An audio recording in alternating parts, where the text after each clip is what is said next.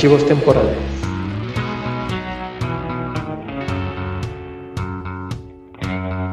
Contaba Stan Lee que cuando presentó su idea de un héroe con características arácnidas a su editor Martin Goodman, este lo rechazó argumentando que a nadie le gustaban las arañas. Ni Goodman, ni Stan, ni nadie sabría que este personaje cambiaría el mundo de los cómics para siempre. Hoy en Archivos Temporales, personajes de cómic, Spider-Man. Hola, yo soy Héctor McCoy y los saludo como siempre esperando que se encuentren muy bien. ¿Y qué es mejor para hablar del trepamuros que mi compañero y amigo, el traductor, editor y escritor, Alberto Calvo? Hola Beto, ¿cómo estás? Hola, ¿qué tal? Muy bien, gracias. Oye Beto, pues ya van a cumplirse 61 años de la aparición de Spider-Man. Se cumplieron 61 años de la aparición de Spider-Man. Y sí son 60 de que apareció su título insignia, ¿no? Amazing Spider-Man. Y bueno, eh, en realidad son también 61 porque el, eh, tiene fecha de, del 63, pero apareció antes. ¿Ah? Pero sí, sí, se cumplieron 60 años. Es, es un personaje que debutó en las páginas de Amazing Fantasy número 15, que tiene como fecha de portada agosto del 62, pero en realidad la, la, que se reconoce como la fecha oficial en que ese cómic salió a la venta es el 5 de junio. El 5 de junio de 1962 es, es el, el día que oficialmente se publicó Amazing Fantasy número 15, que incluye la primera aparición de, de Spider-Man, y pues como mencionabas que... Eh, Stan Lee no, no, logró convencer al jefe de, de, que era una buena idea. Se puede decir que la publicó esa primera historia, pues nomás porque ah, pues ya, ya, ya está hecha, la voy a hacer y, y pues que pase lo que tenga que pasar. Y era una serie que de todos modos iba a cancelar. A Missing Fantasy, de hecho, Sí.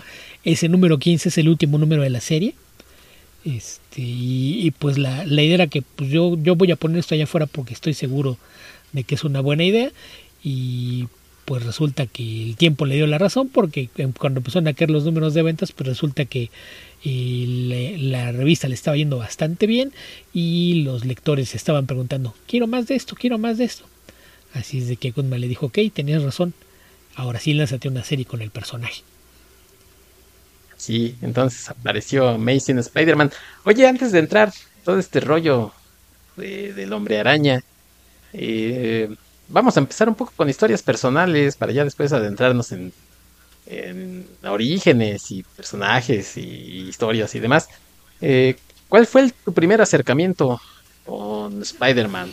¿Te acuerdas? Eh, ¿cómo, ¿Cómo inició tu recorrido leyendo Spider-Man?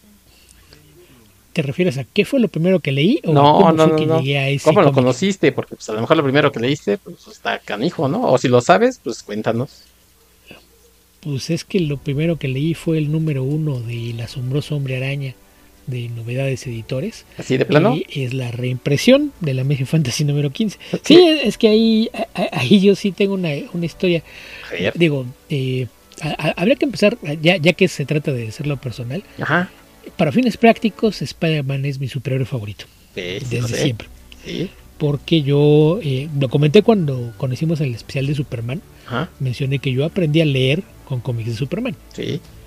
pero unos un par de años después, cuando yo tenía ocho años, y pues resulta que eh, pues eh, fue cuando se, se separaron mis padres, yo me fui a vivir a casa de mis abuelos y ahí un tío, que además era mi padrino, él coleccionaba los cómics de, del Hombre Araña, esas ediciones mexicanas de, de novedades y las que mencioné antes de esa a, a inicios o mediados de los 70 con una editorial que mucha gente ya ni siquiera sabe que existía, que se llamaba Mac, así M-A-C-C. Ah. que Tenían así su, su línea de cómics era Mac División Historietas. Ellos habían publicado cómics de Spider-Man. Él, él tenía muchos cómics de esos, había tenido algunos de la prensa. Y cuando empezó esta serie publicada por Novedades, esto fue en 1980. Cuando empezó a salir esa serie, él la compraba religiosamente. Era un cómic semanal. Y él, este, pues lo- los iba coleccionando. La cosa es que, que su esposa, mi tía, la, hermana de mamá, eh, nunca tuvo paciencia para esa clase de cosas y constantemente lo amenazaba con que los iba a echar al boiler. Porque en, en aquel entonces ellos tenían un boiler de leña. Entonces, si, si no te deshaces de eso, los voy a echar allá. Y entonces lo que se le ocurrió como solución fue agarrar esos cómics y regalárselos a mi abuelo. Entonces le llevó una caja con un montón de, cómics del Hombre Araña, además de, algunos extras, pero iban algunos de, las versiones en español de los Avengers y de Daredevil, que en México se prueban como Los Vengadores y Diabólico. Y, esa caja pues acabó en casa de mis abuelos, a donde yo me mudé a, los 8 años. Entonces e, esa, caja yo calculo que eran unos 200 cómics, algo más de 200, ponte unos 220, 230 cómics, y al menos unos 190 era el hombre araña. Entonces estaba ahí la serie pues casi completa hasta donde, donde iba en aquel entonces. Y ese fue mi, primer acercamiento. O sea, yo, yo ya leía cómics de superhéroes, pero yo leía los, los cómics que publicaba Novaro, que eran las ediciones de DC y, el cambio acá pues era uno que pues estaba en un tamaño más grande, más, similar al de las ediciones originales americanas y dos pues que lo empiezas a leer y te das cuenta de que era una historia muy distinta a todo lo, que estabas acostumbrado a ver en los otros, ¿no? Porque los cómics de, DC, eh, lo, que aparecía acá, esas reimpresiones de, de, inicios de los años 80, generalmente eran historias de los años 60 y eran cómics con historias a veces eh, absurdas o, ridículas en donde no había continuidad. Tú podías agarrar cualquier cómic y lo que pasaba ahí, pues ahí pasaba y quedaba y, no había una continuidad que dijeras, ah, es que lo que pasó la semana pasada. Y uno de los cambios que, introdujeron Stan Lee, eh, Jack Kirby, Steve Ditko y sus demás colaboradores fue que cuando empezaron a publicar los cómics de superhéroes de, lo que hoy conocemos como Marvel Comics en 1961 con, con, los Fantastic Four, lo primero que hicieron que nadie más hacía fue tener continuidad. Que el número 2 eh, pasaba después de lo que había pasado en el número 1 y que al paso de los números te seguían acumulando, ah, es que lo que hicimos la semana pasada y no, y después fuimos acá. Eh, eh, entonces esa idea de tener una historia que, que continuaba era algo que no tenía nada que ver con las acciones editoriales, en particular era la, mayor diferencia que encontrabas entre los cómics de Marvel y DC. Entonces empezar a leer un, cómic así y, aparte tener el acceso a una caja en, la que pues, yo podía seguirme leyendo la historia y darte cuenta de una historia larguísima con eh, distintos villanos y un elenco de, apoyo que constantemente estaba creciendo y desarrollándose pues fue un, shock increíble. Y el, el, otro punto como niño es que pues tú veías cómics de superhéroes y, pues por muy atractivo que pueda ser amarrarte una toalla en el cuello y decir, ah, soy Superman, en este caso tenías a, a Peter Parker, un adolescente que tenía que ir a la escuela, que tenía que hacer tarea y además en sus ratos libres o cuando pudiera le hacía superhéroe. Entonces yo creo que, que son factores que hicieron que, que, fuera muy fácil conectar con él y, aparte, pues, eh, como te digo, esto fue después de la separación de mis padres. Yo más de una vez he dicho que para fines prácticos, durante un periodo de, mi vida en aquel entonces, Peter Parker se convirtió en mi mejor amigo. Claro. Entonces, sí, pues sí, sí, ahí yo, yo sí tengo una, una relación de personal con, el personaje eh, bastante estrecha, pero pues ahí sí, por, por esta curiosidad de que se dio eh, de de que este tío llevara su colección a, casa de mis abuelos, pues fue que tuve acceso a, la historia, pues ahora sí que desde el principio. Oye, la, pregunta ociosa, todavía los tienes, obviamente. Y la gran mayoría. Debo aquí recordarle a la audiencia o decirles a los que no lo sepan que tengo un hermano menor y todo el mundo sabe que no hay nada más peligroso para una colección de cómics que un niño. Sí, saludos. Un niño, un niño, especialmente un niño pequeño que no les tenga precio. Eh, la, gran mayoría sí, algunos eh, con, las portadas desprendidas, algunos más maltratados que otros, pero en términos generales sí, la mayor parte de lo que contenía esa caja sigue, sigue en mi posesión. Afortunadamente te sigue invitando las cenas y los desayunos por haberte hecho esas maldades, ¿eh? hijo. Sí, no, tendría que ser mucho más que eso, pero... sí. pues en fin, son son gajes de, tener hermanos, pero sí, sí. No, te voy a decir que se conservó todo, pero sí, la, gran mayoría aún anda por acá. Bueno, pues sí, no, mira, mi historia no es tan,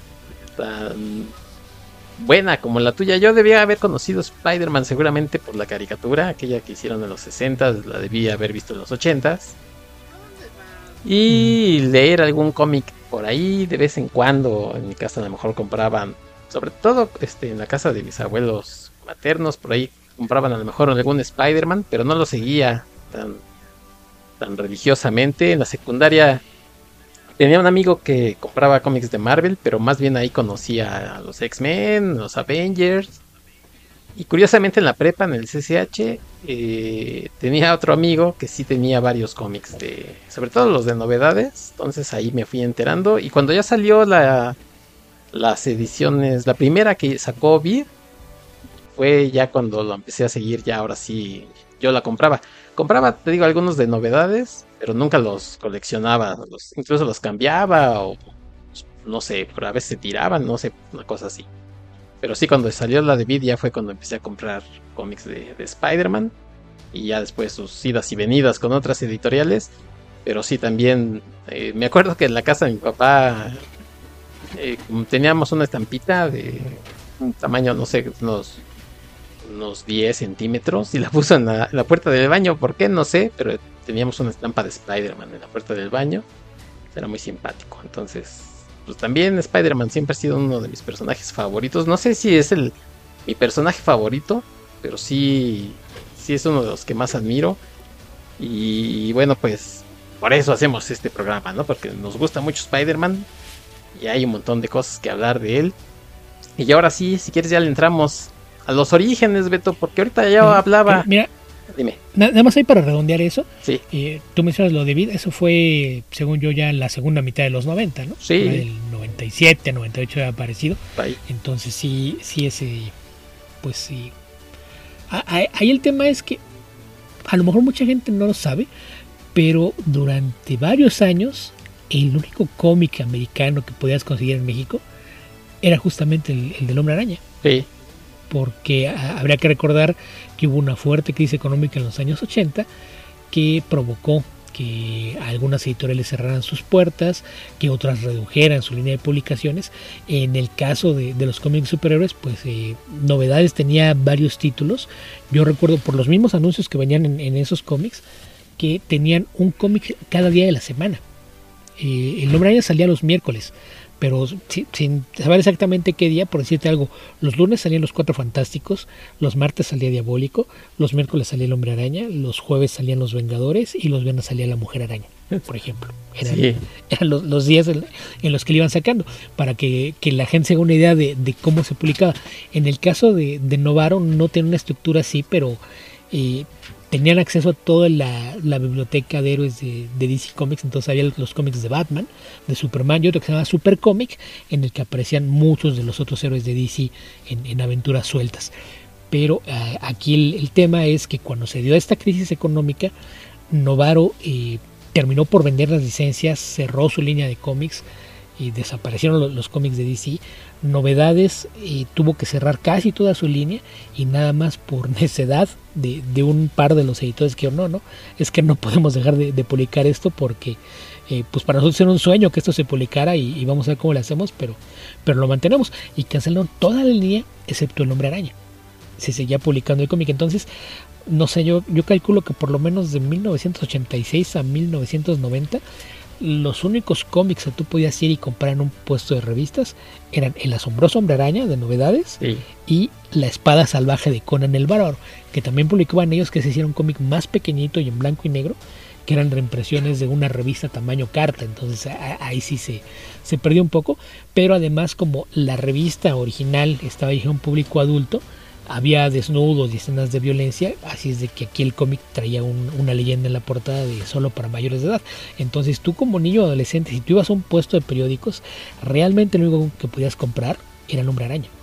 Además, claro, por ahí de, de Carmatron, una, producción nacional en la, en la zona mitad de los 80, eran los únicos cómics a los que tenías acceso. Entonces, yo creo que eso ayudó a que hubiera un, grupo bastante grande de, de gente que leía cómics en aquella época que de una u otra forma terminó con Spider-Man como el último refugio de, pues es, lo único a lo que tenemos acceso. Entonces, eh, pues eso creo que sí, sí ayudó a, que el personaje se volviera bastante popular en México.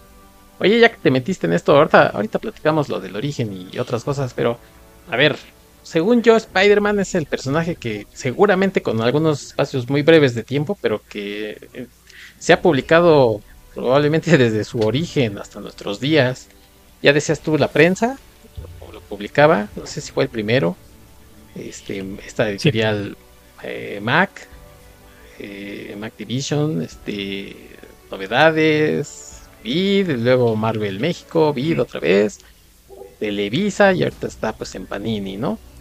Pero digo, por muy breves espacios de tiempo, probablemente no hemos tenido Spider-Man, pero seguramente es el personaje que más se ha publicado en México.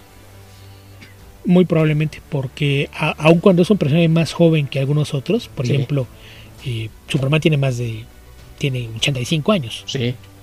Eh, Spider-Man tiene 61. O sea, son, son más de 20 años de diferencia y aún así, eh, pues la prensa tomó la licencia cuando el cómic era muy fresco allá. Ah. Y si no me recuerdo, la prensa empezó a publicarlo en el 63. Entonces había realmente muy pocos cómics y se volvió tan popular desde un principio que la principal preocupación de la gente de la prensa era eh, que se iban a acabar el material muy pronto y luego qué iban a hacer. Sí. Y, eso pues y eso resultó en que hay cómics apócrifos del Hombre Araña publicados en México que a la fecha existen dudas de exactamente qué pasó porque la, historia oficial como la cuenta la, gente que estuvo en la prensa y gente que leyó cómics en aquella época fue que cuando se dieron cuenta de que se iban a acabar el material porque estaba publicando más rápido en México de lo que se producía en Estados Unidos fue que gente de la editorial fue a Estados Unidos a hablar con la gente de Marvel para pedir permiso para producir cómics originales en México con el personaje. Se supone que llevaron muestras del trabajo de algunos dibujantes y que la gente en Marvel, que tendría que haber estado involucrado Stan Lee, porque en aquel entonces él era el editor en jefe de la editorial, les dijeron que sí, que estaba bien, que podían hacerlo y eligieron al dibujante. Que eh, eh, esos cómics que fueron acá de, de forma original los dibujaba José Luis Durán. Entonces, esa es la, versión oficial, que tenían permiso de Marvel para hacerlo y eh, pues crearon así toda una mitología paralela en la que, por ejemplo, Gwen Stacy jamás murió e incluso se casó con Peter, hicieron cosas muy, muy extrañas y, eso, esos cómics se convirtieron en una leyenda.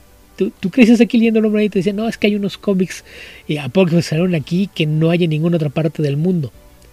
Y, y en años más recientes, pues ya con, con el acceso a, al internet y otras formas de, encontrar material antiguo y, los medios de comunicación, pues se confirmó que en efecto existían todos estos cómics y que es algo que incluso despertó el interés de mucha gente en los Estados Unidos. Por ahí un par de, editores tenían el proyecto de tratar de, ver si se pueden recuperar algunos originales o en, en caso de que no fuera así, los cómics, escanearlos y, ponerlos en manos de alguien que se, se, encargara de restaurar arte para hacer una edición especial de esos cómics en inglés.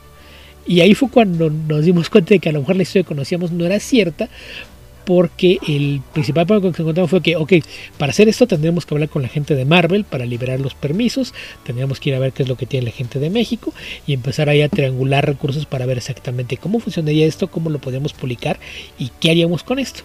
Y en ese momento fue cuando todo se dio cuenta de que, ok, pero entonces para, para confirmar que efectivamente estos cómics se publicaron de forma legal, necesitamos los contratos. El caso es que en Marvel ya no hay nada de archivos de la papelería de los años 60 y la prensa obviamente nunca guardó registros de nada. Entonces nadie sabe si es que esos contratos existían y se perdieron o si nunca existieron y nada más la prensa dijo, no, no, sí, fuimos y nos dieron permiso y dijimos que sí. Nadie sabe qué pasó con eso. Y, pues es una, una, historia bien, bien enredada. Y en años recientes, hace, hace un par de años, acá en, México, en, en la mole, pues por ahí apareció una edición facsímil, un cómic, una reproducción de uno de esos cómics escritos en México y dibujados por José Luis Durán, pero eh, pues aparentemente cuando ya estaban en pleno proceso de producción fue cuando se dieron cuenta de que igual no había forma de respaldar legalmente que existiera y, pues este cómic es famoso porque lo hicieron los niños héroes, ¿no? Así, como para cubrirse las espaldas de pues esto va a salir, lo vamos a vender, pero no queremos que nadie nos busque para demandarnos. En los créditos pues te das cuenta de que todo el staff editorial eran Agustín Melgar, Juan Escutia, eh, Francisco Montes de Oca, etcétera. Entonces eh, pues es, e, es de esas cosas que se, se ha convertido ya en, leyenda urbana. En Estados Unidos hay gente que cree con que no, pues hubiera estado lindo poder reimprimir esto, pero, pero pues si no se puede, no se puede. No hay, no hay nada que hacer. Qué barbaridad con estas historias. Y sí, a eso, a eso quería yo llegar precisamente a esta historia de, de José Luis Durán haciendo cómics de Spider-Man. Por ahí, si mal no recuerdo, uno de los eh, amigos que tenía, creo que la mayor cantidad de números de Spider-Man en todos los tiempos era Raúl Pantoja, eh, que descanse en paz.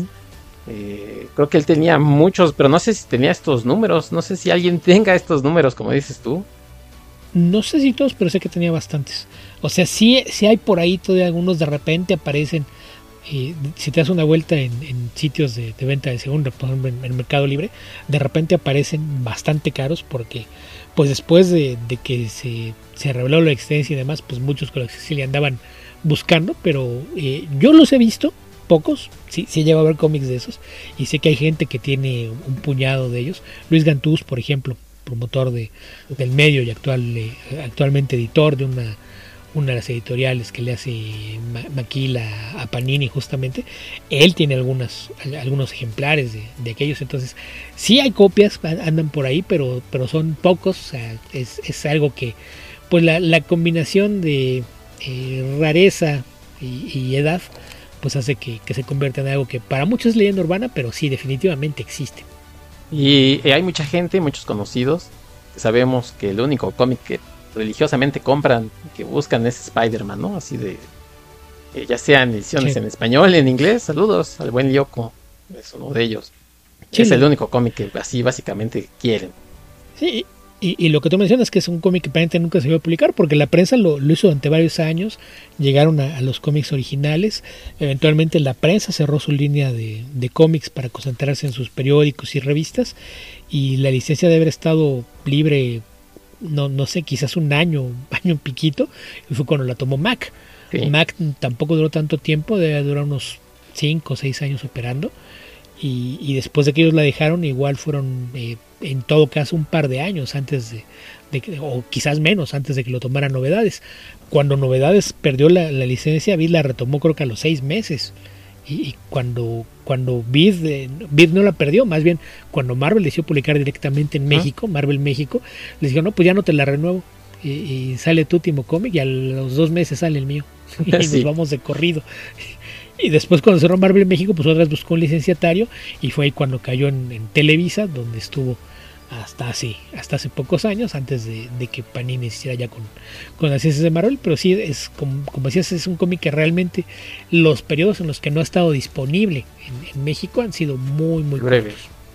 Sí. Sí. Sí, las historias, a lo mejor lo que pasa es que Spider-Man eh, es ese personaje de Marvel que ha tenido un montón de títulos, o sea, a lo mejor no se ha publicado todo, porque, pues, ¿qué habrá todo? No sé, o sea, en su historia que habrá tenido Spider-Man 10 títulos, o sea, Amazing, espectacular, este, sensational, Spider-Man a, secas, así, este, bueno, un montón de títulos. Como series regulares, como series regulares fue Amazing Spider-Man la, la, larga, después como complemento salió eh, de, Spider-Man. Después en los 90, cuando se dio un, boom, apareció eh, Web of Spider-Man. Y después otro título más que era Spider-Man a secas, cuando eh, Todd McFarlane estaba en su principal apogeo, ¿no? A, inicios de los años 90. Entonces en algún momento iba a tener cuatro series regulares. En, esa época, en principios de los 90, es cuando, de, forma paralela, es cuando había más.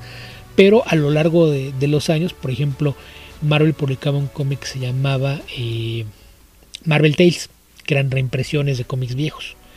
Y tenían también Marvel Team Up, que era, era un cómic en el que hacían equipo y en todas las historias era Spider-Man haciendo equipo con otro en la editorial. Entonces esa también duró bastante tiempo, además de que tenía constantemente apariciones en los títulos de otros personajes y miniseries, historias especiales, proyectos, etcétera. Entonces a lo largo de, los años, durante, eh, durante varios años fue nada más Amazing Spider-Man, después cuando apareció espectacular durante me imagino que una década más o menos eran dos series mensuales lo, que tenía, además de, esta de, los equipos con, otros personajes, pero, pero sí, es un, personaje que ha sido eh, tremendamente popular a lo largo de los años, incluso en, sus periodos de vacas flacas o cuando dices, ah, ese fue un muy mal periodo, resulta que hay gente que le tiene mucho cariño a esos periodos, así que pues eh, eh, es, difícil que digas que, que, hay, hay momentos en los que ha ido mal en, ventas, porque yo creo que lo, que yo mencionaba de que era alguien con quien te puedes identificar de una forma muy fácil, creo que funciona a muchos niveles, eh, porque, por ejemplo, la gente tiende a decirte, no, no, es que el superhéroe más realista es Batman. porque cualquiera podría ser Batman. Y, siempre que alguien dice eso, yo sí volteo a verlo como, ¿estás, ¿te das cuenta de lo que estás diciendo? O sea, sí, claro, si eres un multimillonario huérfano que no tiene nada mejor que hacer con su vida, quieres estudiar con maestros interdisciplinarios para después salir a, golpear enfermos mentales, pues sí, cualquiera podría hacerlo, sí, seguro. Y, en, realidad, pues no, no me parece que sea una, una, premisa para nada realista.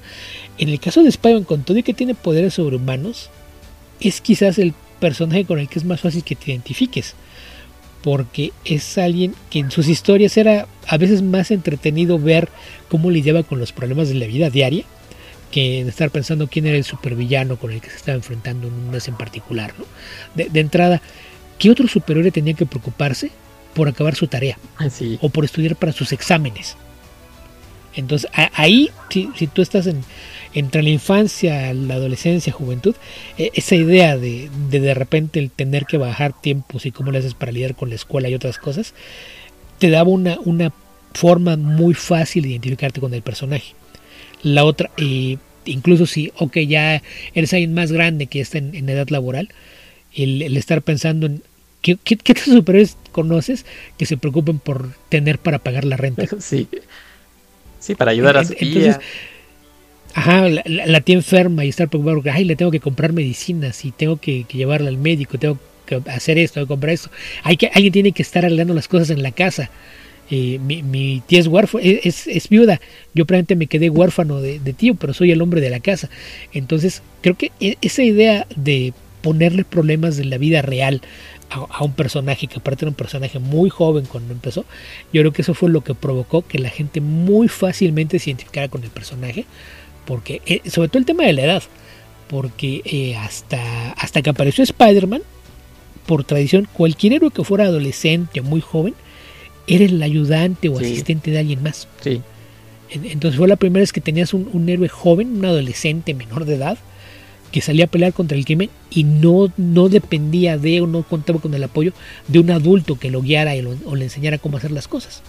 Entonces yo creo que, que sí fue un, personaje que en su momento rompió esquemas, y cambió el, paradigma de entender lo que era una historia de, superhéroes y era quizás el ejemplo más claro de lo que Stanley presumía que era lo que buscaban hacer con, con Marvel, ¿no? que sean que eran historias de superhéroes en un mundo que era igual al que tú podías ver por tu ventana. Sí, exactamente. Y pues ahorita que ya tocaste el, nombre de Stan, a ver, eh, Stan, pues siempre fue un tipo muy mediático que se armó sus propios eh, guiones de lo que tenía que decir delante de, las cámaras y, se repetía tanto las cosas que yo creo que terminó creyéndoselas. Pero esto es como un rompecabezas, ¿no, Beto? Donde hay un montón de, información de por aquí y por allá. Y vamos a tocar rápidamente lo que fue el origen. O sea, me refiero al origen, la construcción del personaje, no tanto el, origen de Spider-Man, que todo el mundo lo conoce, la picadura de la araña Peter Parker, sino eh, lo que hay un poco detrás de la creación de, Spider-Man, porque eh, eh, Stan decía, pues yo lo creé, ¿no? Yo eh, de pronto vi una araña, una araña, una mosca, y pensé, ay, lo que es pegarse a la pared, y todo eso terminó en, que fuera mejor una araña. Pero por ahí hay quien dice que, que Jack Kirby, que era su colaborador ahí en Marvel, haciendo Fantastic Four, haciendo Hulk, él ya tenía un personaje que se llamaba The Fly. Entonces por ahí como que platicaban y Stan lo único que hizo fue cambiarle un par de cosas. Y que algunas de las primeras historias en realidad están apenas si tenía que ver. Y el creador lo que conocemos eh, como digamos los pilares de las historias de Spider-Man, pues es este dibujante Steve Ditko. Entonces, a ver, yo estoy seguro que tú sabes o tienes una idea qué pasó la creación de Spider-Man. Mira, ahí, más bien lo que pasa es que ya mencionabas tú que Stanley siempre ha sido alguien y que estuvo muy presente siempre en, medios, era, era la cara del editorial. Sí. Pero esto era entre que él tenía una persona extrovertida y que le gustaba ser el centro de atención. Sí. Y la otra, que, que es la parte que la gente tiende a ignorar, la mayoría de los artistas con los que trabajaba eran ermitaños, eran antisociales o sea, no, no les interesaba eh, estar dando entrevistas o platicando lo que hacían. salvo en, escasas ocasiones, o incluso cuando buscas videos, realmente Kirby empezó a dar entrevistas hasta finales de los años 70. Durante los 60 él se, recluía y no, no quería saber nada del mundo, le entregaba sus páginas y ya. E, entonces ahí a veces es eh, pues balancear un poquito, porque de repente había gente en, prensa que quería saber de algo y, cuando iban y preguntaban en Marvel, pues eh, ya Kirby no quería hablar con nadie, entonces con, con el era con Stan. Y Ditko peor, Ditko no quería hablar ni con sus colaboradores. Era, un, completamente antisocial, era un, ermitaño que, si la gente lo, lo pudiera dejar en paz, él sería bastante más feliz.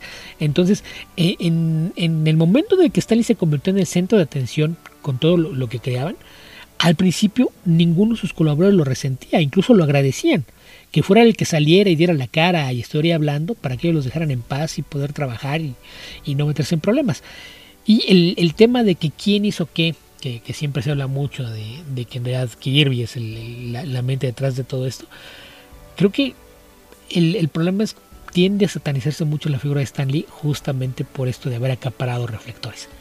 Y yo soy de la idea de que eh, es uno de esos casos en los que tienes que, eh, por más que lo pienses y, le muevas, la única conclusión a la que puedes llegar es que la suma de las partes es, mejor. O sea, nada de lo que hizo Stan Lee sin Jack Kirby o Steve Ditko es tan bueno como lo hicieron juntos.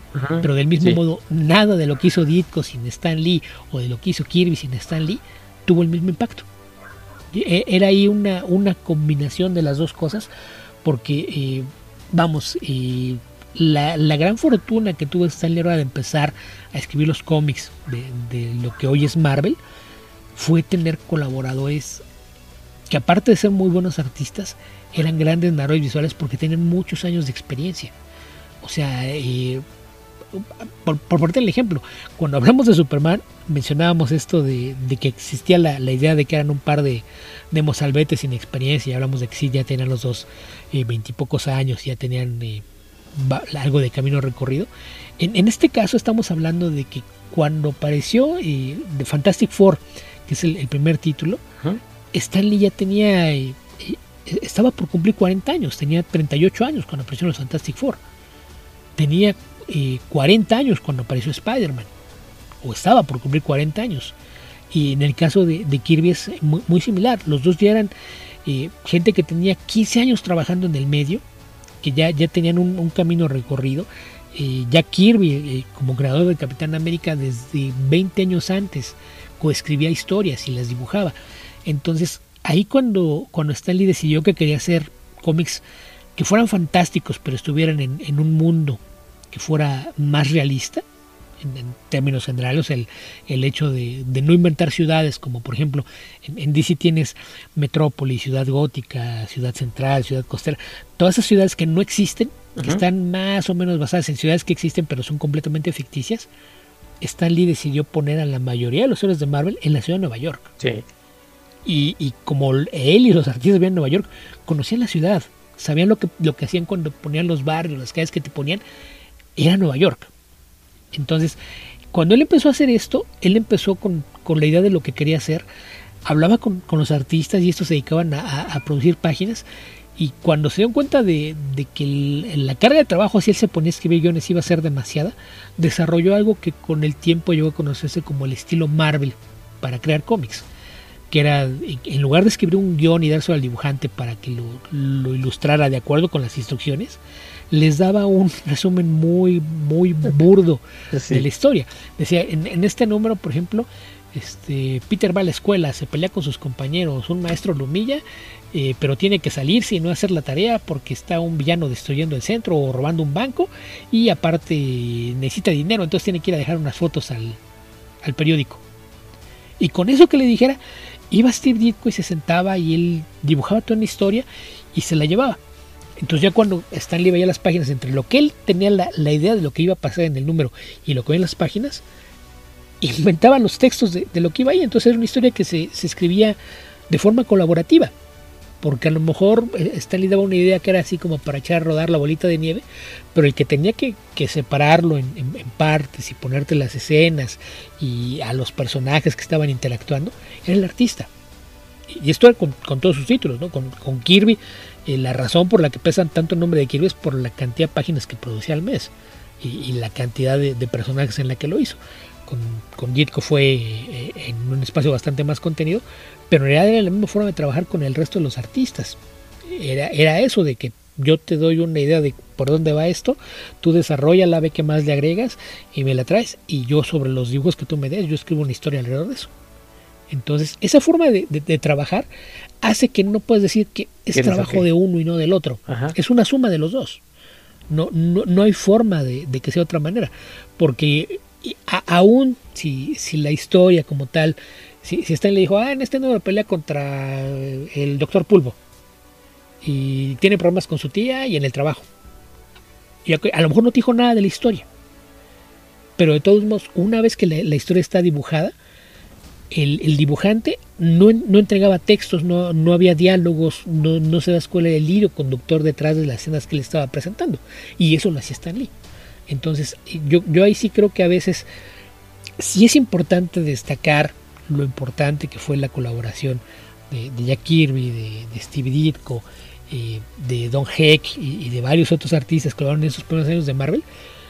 Pero me parece que el, problema es que a veces se, trata de sobrecompensar y es vamos a, darle reconocimiento a esto a costa de, de migrar a, a, Stanley y decir que ya no hizo nada, porque tampoco es por ahí. Ahí es una combinación de varias cosas, entre que ellos eran medio reclusos, que a él le gustaban los reflectores, y que, que, disfrutaba de, de, estar hablando, y como dices tú, y de repente yo creo que si le ocurría contar una anécdota o, o, se inventaba algo y de tanto que lo repetía, probablemente él mismo de repente ya no se acordaba cuál era la verdad. Entonces sí, sí hay ahí una, una mezcla de, de, varias cosas que, que provocó que, que, se diera esta, esta, esta, forma tan particular de trabajar que con el paso de los años, cuando hubo por ahí algunas rencillas, que aparte de decían no ni siquiera eran personales. Porque, por ejemplo, muchos de los problemas que, que hubo cuando se dio esta, esta división entre Stan y Jack Kirby fue por el tema de las páginas originales. Porque en, aquella época rara vez se le regresaban las páginas originales a un artista. Y cuando Kirby quiso pelear por eso, a la gente se le olvida que Stan Lee no era el dueño de Marvel, tenía que responderle a, alguien más, al, verdadero dueño que era Martin Guzman, que hay gente que dice, ay no, pues es que era su tío. En realidad era su tío político, era el marido de una prima lejana entonces ahí, sí los que también, no, no, es que era nepotismo. Pues sí, no, porque en realidad pues era, eh, pues así como cuando te consiguen trabajo con, con el marido rico de una tía, pues eh, fue algo, fue algo así más o menos como cuando empezó a, trabajar Stan Lee, pero él no podía tomar decisiones por sí mismo. Y, y eso nos lleva una vez más al, al inicio de, de Spider-Man, ¿no? Tú mencionabas que, que, le costó trabajo convencer a, alguien más, pues era justamente Martin Goodman, el que decía que, que no, que pues no, no, no, le veía futuro a su idea. Sí, ¿a quién le gustan las arañas? ¿no? Siempre es así como que dan, dan cosita, dan repelús ver una arañita patona. Oye, lo que sí se sabe más o menos es que Stan le ofreció a Jack eh, desarrollar el personaje y no le gustó cómo lo hizo, decía que lo hacía muy heroico, entonces se lo pasó a Steve Ditko. Pero por ahí hay creo que algunas ideas mm, yo las he leído, pero no sé que sean, sean tan ciertas de todo esto, de que eh, Jack quería hacer que tuviera una pistola con las telarañas y que fue Steve el que dijo, pues mejor que saliera de los, de los brazos, ¿no? De, algún aparato. Sí, lo que pasa es que cuando Stan le contó su idea a Kirby, pues este le hizo algunos bocetos y, con la propuesta, pero eh, pues dijo, y, tiene que traer algo con lo que dispare telarañas. Entonces él dijo disparar y probablemente Kirby lo tomó literal y tal cual traía una pistola que lanzaba telarañas. Además de que el, diseño pues era bastante más osco, que quizás también ese era un problema que, a lo mejor era algo que no, no checaba con lo que quería hacer Lee, que el estilo de dibujo de Kirby, sus, personajes son bastante más robustos, ¿no? No te da la apariencia de ser alguien joven. Entonces probablemente también es otra de las cosas que, que no terminaba de convencerlo y por eso quiso probar con, otras alternativas. Y en el caso de, Ditko, Ditko es alguien que realmente en el género de superhéroes, es, todos sus cómics de superhéroes son raros. no, no, no se como, como superhéroes convencionales. Entonces probablemente fue lo que dijo, ok, a, lo mejor estoy enfocando esto por, por el lado que no es. Y cuando fue con, con Ditko, Ditko sí le dio cosas que, iban más cercanas a lo que él quería hacer. Eh, entre, entre que es un estilo muy distinto al, al, de Kirby y que su sentido de diseño rompía muchas de, las convenciones de lo que se hacía en, superhéroes, yo creo que eso ayudó a, que el, cómic tuviera una, una, personalidad propia, además de que esta forma de, presentar a un Peter Parker muy delgado, que por ejemplo es algo que, Kirby nunca hubiera hecho, Kirby no tenía personajes delgados, todos los personajes eran muy corpulentos, pero lo que hacía Ditko, aparte de que era muy delgado, tenía esta costumbre de dibujarlo así como desguanzado, porque decía que, que, era justamente lo, que le recordaba eh, los movimientos de una araña, ¿no? en las patas muy largas y, lo que parece un cuerpo aparentemente torpe, era algo que él quería proyectar con, la figura de, Peter. Entonces, eso es lo, que llevó, por ejemplo, a que buscara de repente ponerle poses tan rebuscadas, ¿no? que, yo creo que es de las cosas que me llama la atención, cuando lo veías pegado en una pared o, colgado de una telaraña, pues no nada más se, colgaba, sino que lo hacía en una, en una pose un tanto extraña y sí le, le dejó una apariencia completamente inusual, pero pero sí, lo, de que originalmente le, pidió a, Kirby que lo hiciera, es cierto. Eh, ahí digo que aquí era un proceso largo porque antes de, un personaje nuevo, eh, cualquier edad que él tenía tenía que pasar por la producción de Martin Goodman. Entonces eh, fue al primero que le dijo, oye, quiero hacer algo así. Y, pues está también el, tema de que originalmente se supone que, Goodman le dijo, oye, ¿y por qué si, quieres que sea un, un joven, por qué no es Spider-Boy? y, fue pues ahí, están tratando de convencerlo, no, no, es que justamente eso es lo, que no quiero, no quiero que, la gente piense que es un niño, que es un, adolescente, que no toma las cosas en serio, entonces yo quiero que sea un Spider-Man, va a ser alguien muy joven, pero quiero que, empiece muy joven porque quiero mostrar lo que es cómo aprender a ser un héroe para convertirse en un hombre, entonces es alguien que va a ir creciendo conforme avance la serie. Entonces no, no quiero que sea Boy, porque si no la gente se va a hacer una idea preconcebida de lo que es y no, no quiero que funcione así el personaje. Sí. Esto que decías de, por ejemplo, de Jack Kirby haciendo personajes toscos, me hace pensar, por ejemplo, en Johnny Storm, ¿no? Que más o menos tiene la misma edad de, Peter, pero no se veía tan joven, ¿no? En Cuatro Fantásticos. Ajá, no, no, no, tú, tú lo ves, tú ves el dibujo de, primeros Kirby, tú pensabas en de de veintipocos años, ¿no? Nunca te imaginas en de 16 o 17, que supone que es la edad que tenía Johnny Storm cuando adquirió poderes. Exacto. Y, ese es un tema, que eh, eh, ves a incorpulento y de inmediato piensas en un hombre ya adulto. Y, en el caso de, de Ditko, como si hacía personajes delgados, pues lo veías delgado, con los lentes y cargando sus libros y decías, ah, sí, es un chavo de prepa. Sí. Seguro que sí. Y además para, para que la gente sepa, Steve Ditko hizo Doctor Strange este, en Marvel, obviamente. Y en DC hacía The Question. Eh, ¿Qué otros personajes raros tenía por ahí, Beto? El Blue Beetle de la Edad de Plata. El, Blue Beetle. El que es el, más famoso, el, de Ted Cord. Esa versión es, suya, que era originalmente publicado por una editorial que se llamaba Charlton, que después compró DC, por eso se, se con el personaje. Pero pues esas son sus primeras creaciones. Y después de eso se volvió todavía más ermitaño y ese cómics experimentales y con, temas medio raros. Tiene ahí algunas otras creaciones inusuales. Pero eh, el, otro personaje de Kirby que a lo mejor algunos eh, conocen es The Creeper. De, de Deep, ¿no? Sí, perdón, de, de este, de Creeper, que era también un, un presentador de televisión. Sí. Que, que hacía eh, reportajes y que era este pues también otro personaje bien inusual, ¿no? Porque no de repente no sabía si se suponía que era héroe, villano o qué. Era, era bastante inusual la forma en la que, que Ditko abordaba las historias.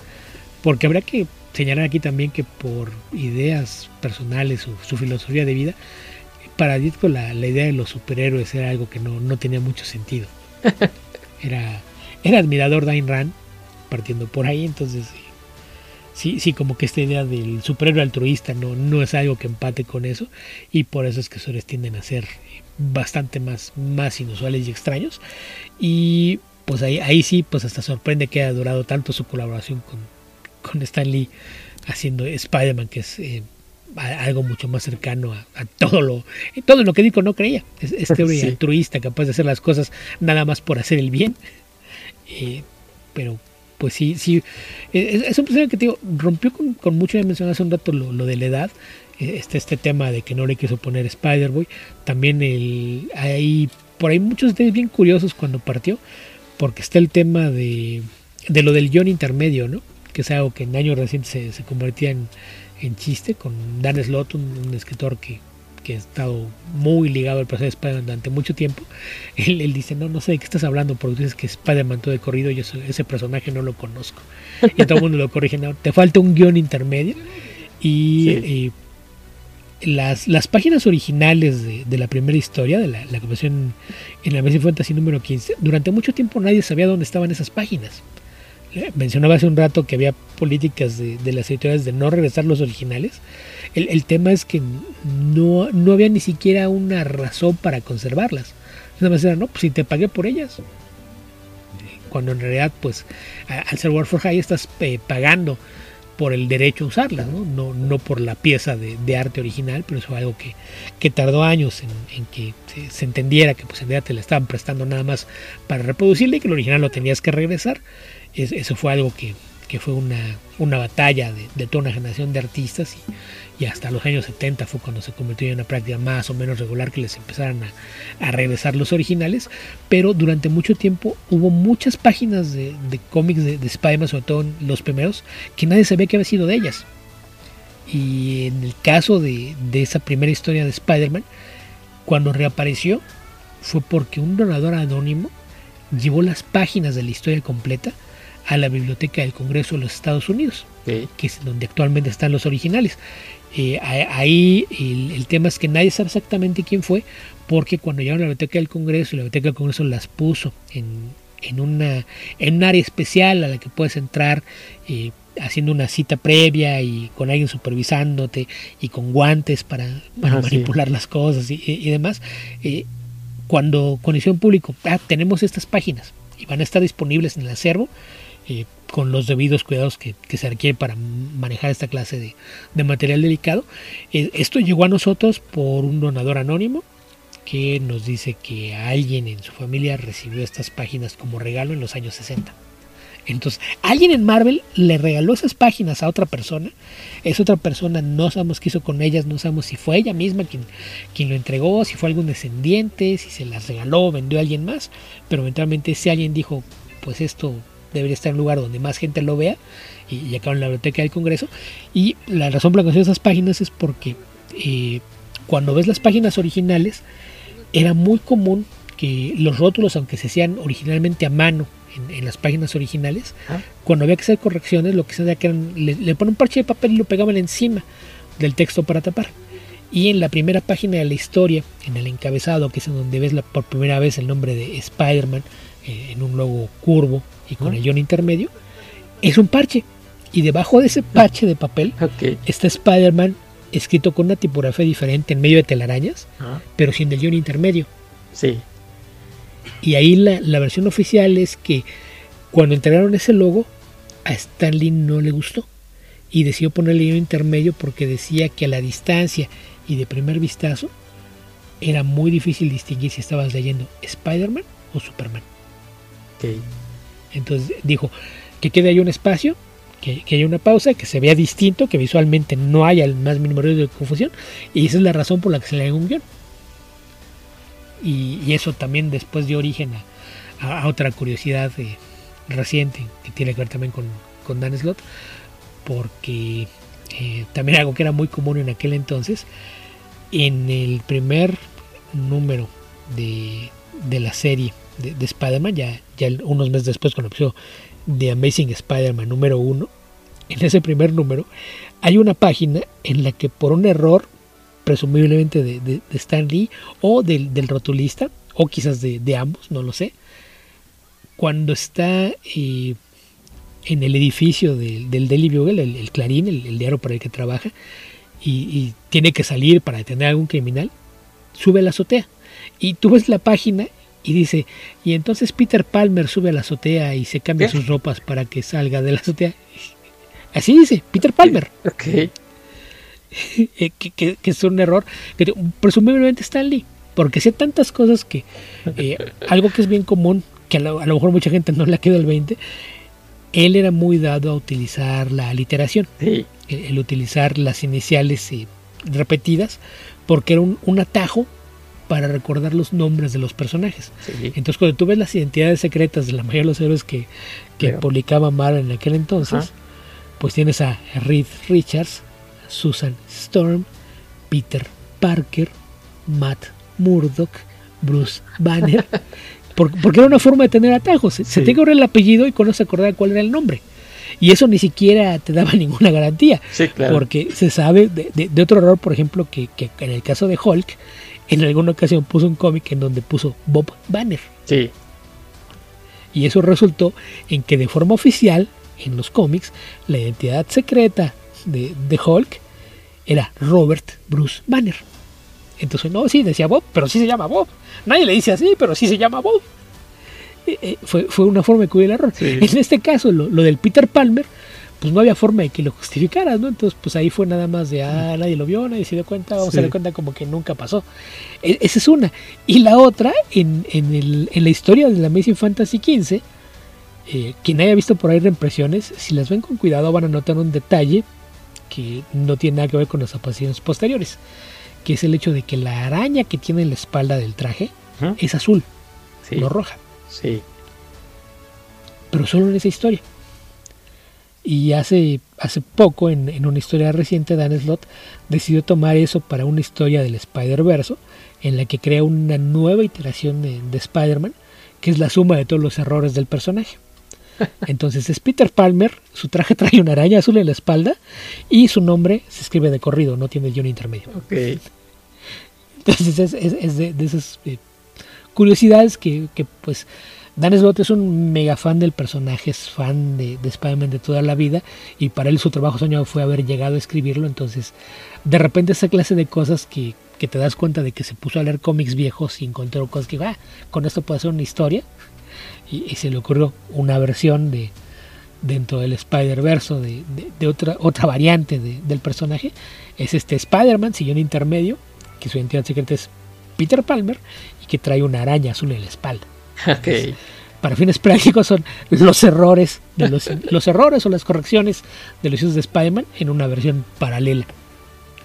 Pues lo que es ser ñoño y llegar a ser escritor de, de Spider-Man, ¿no? Para que, para que vean que todo se puede en la vida. Y, sobre todo el, tomarte las cosas con humor y saber que, que no deberías tomarte nada tan en serio, ¿no? Poder burlarte de, las cosas que disfrutas, yo creo que es algo muy importante. Y Dan, que yo tuve oportunidad de, de conocerlo y comer con él un fin de semana, es alguien con un sentido del humor que, de, todo va a encontrar de, de qué reírse con qué divertirse. Entonces sí, sí me lo imagino encerrado de repente eh, un fin de semana buscando cómics viejos a ver qué, qué ideas se le ocurren viendo cosas viejas. Sí, claro. Sobre, sobre todo, y, ya lo comentaste tú al principio, ese número este, 15 de Amazing Fantasy, pues eh, era el último, entonces, pues así como saliera casi casi, ¿no? Bueno, pues ya, se va a cancelar lo que aparezca. Pues era la, la, historia que quería contar eh, Stan Lee, fue de que, ah, no, no me querían dejar, pero pues allá va y, la cosa fue que conforme pasaban las semanas y empezaban a llegar los reportes de ventas, porque aparte el mercado funciona muy distinto. actualmente el cómic americano depende mucho de las tiendas especializadas de cómics. En los años 60 no era así. En los años 60 eh, tenían lo que llaman distribución de newsstands, que en realidad era lo que se vendía en puestos de periódico, y en locales. Que, lugares en donde podías comprar cómics en los Estados Unidos, podías ir a la farmacia, que, eran más paisadas lo que conocemos como boticas, y, ahí te ibas a encontrar con que había cómics. Podía ser una fuente de sodas y en el rincón allá atrás tenía un, un en aquel lleno de, revistas y cómics. Y podías ir a la tienda de dulces y tenían un mueble con, cómics. Entonces eran los principales lugares de distribución de los cómics. Pero esa forma de, distribuir hacía que el tener una noción clara de cuánto había vendido a veces tomaba más de dos o tres meses porque eh, mencionaba hace rato, por ejemplo, el, tema de que esa primera aparición, ese Mission Fantasy XV, la portada dice agosto de, de 1962. Ajá. Y el cómic en realidad apareció en junio, a principios de junio.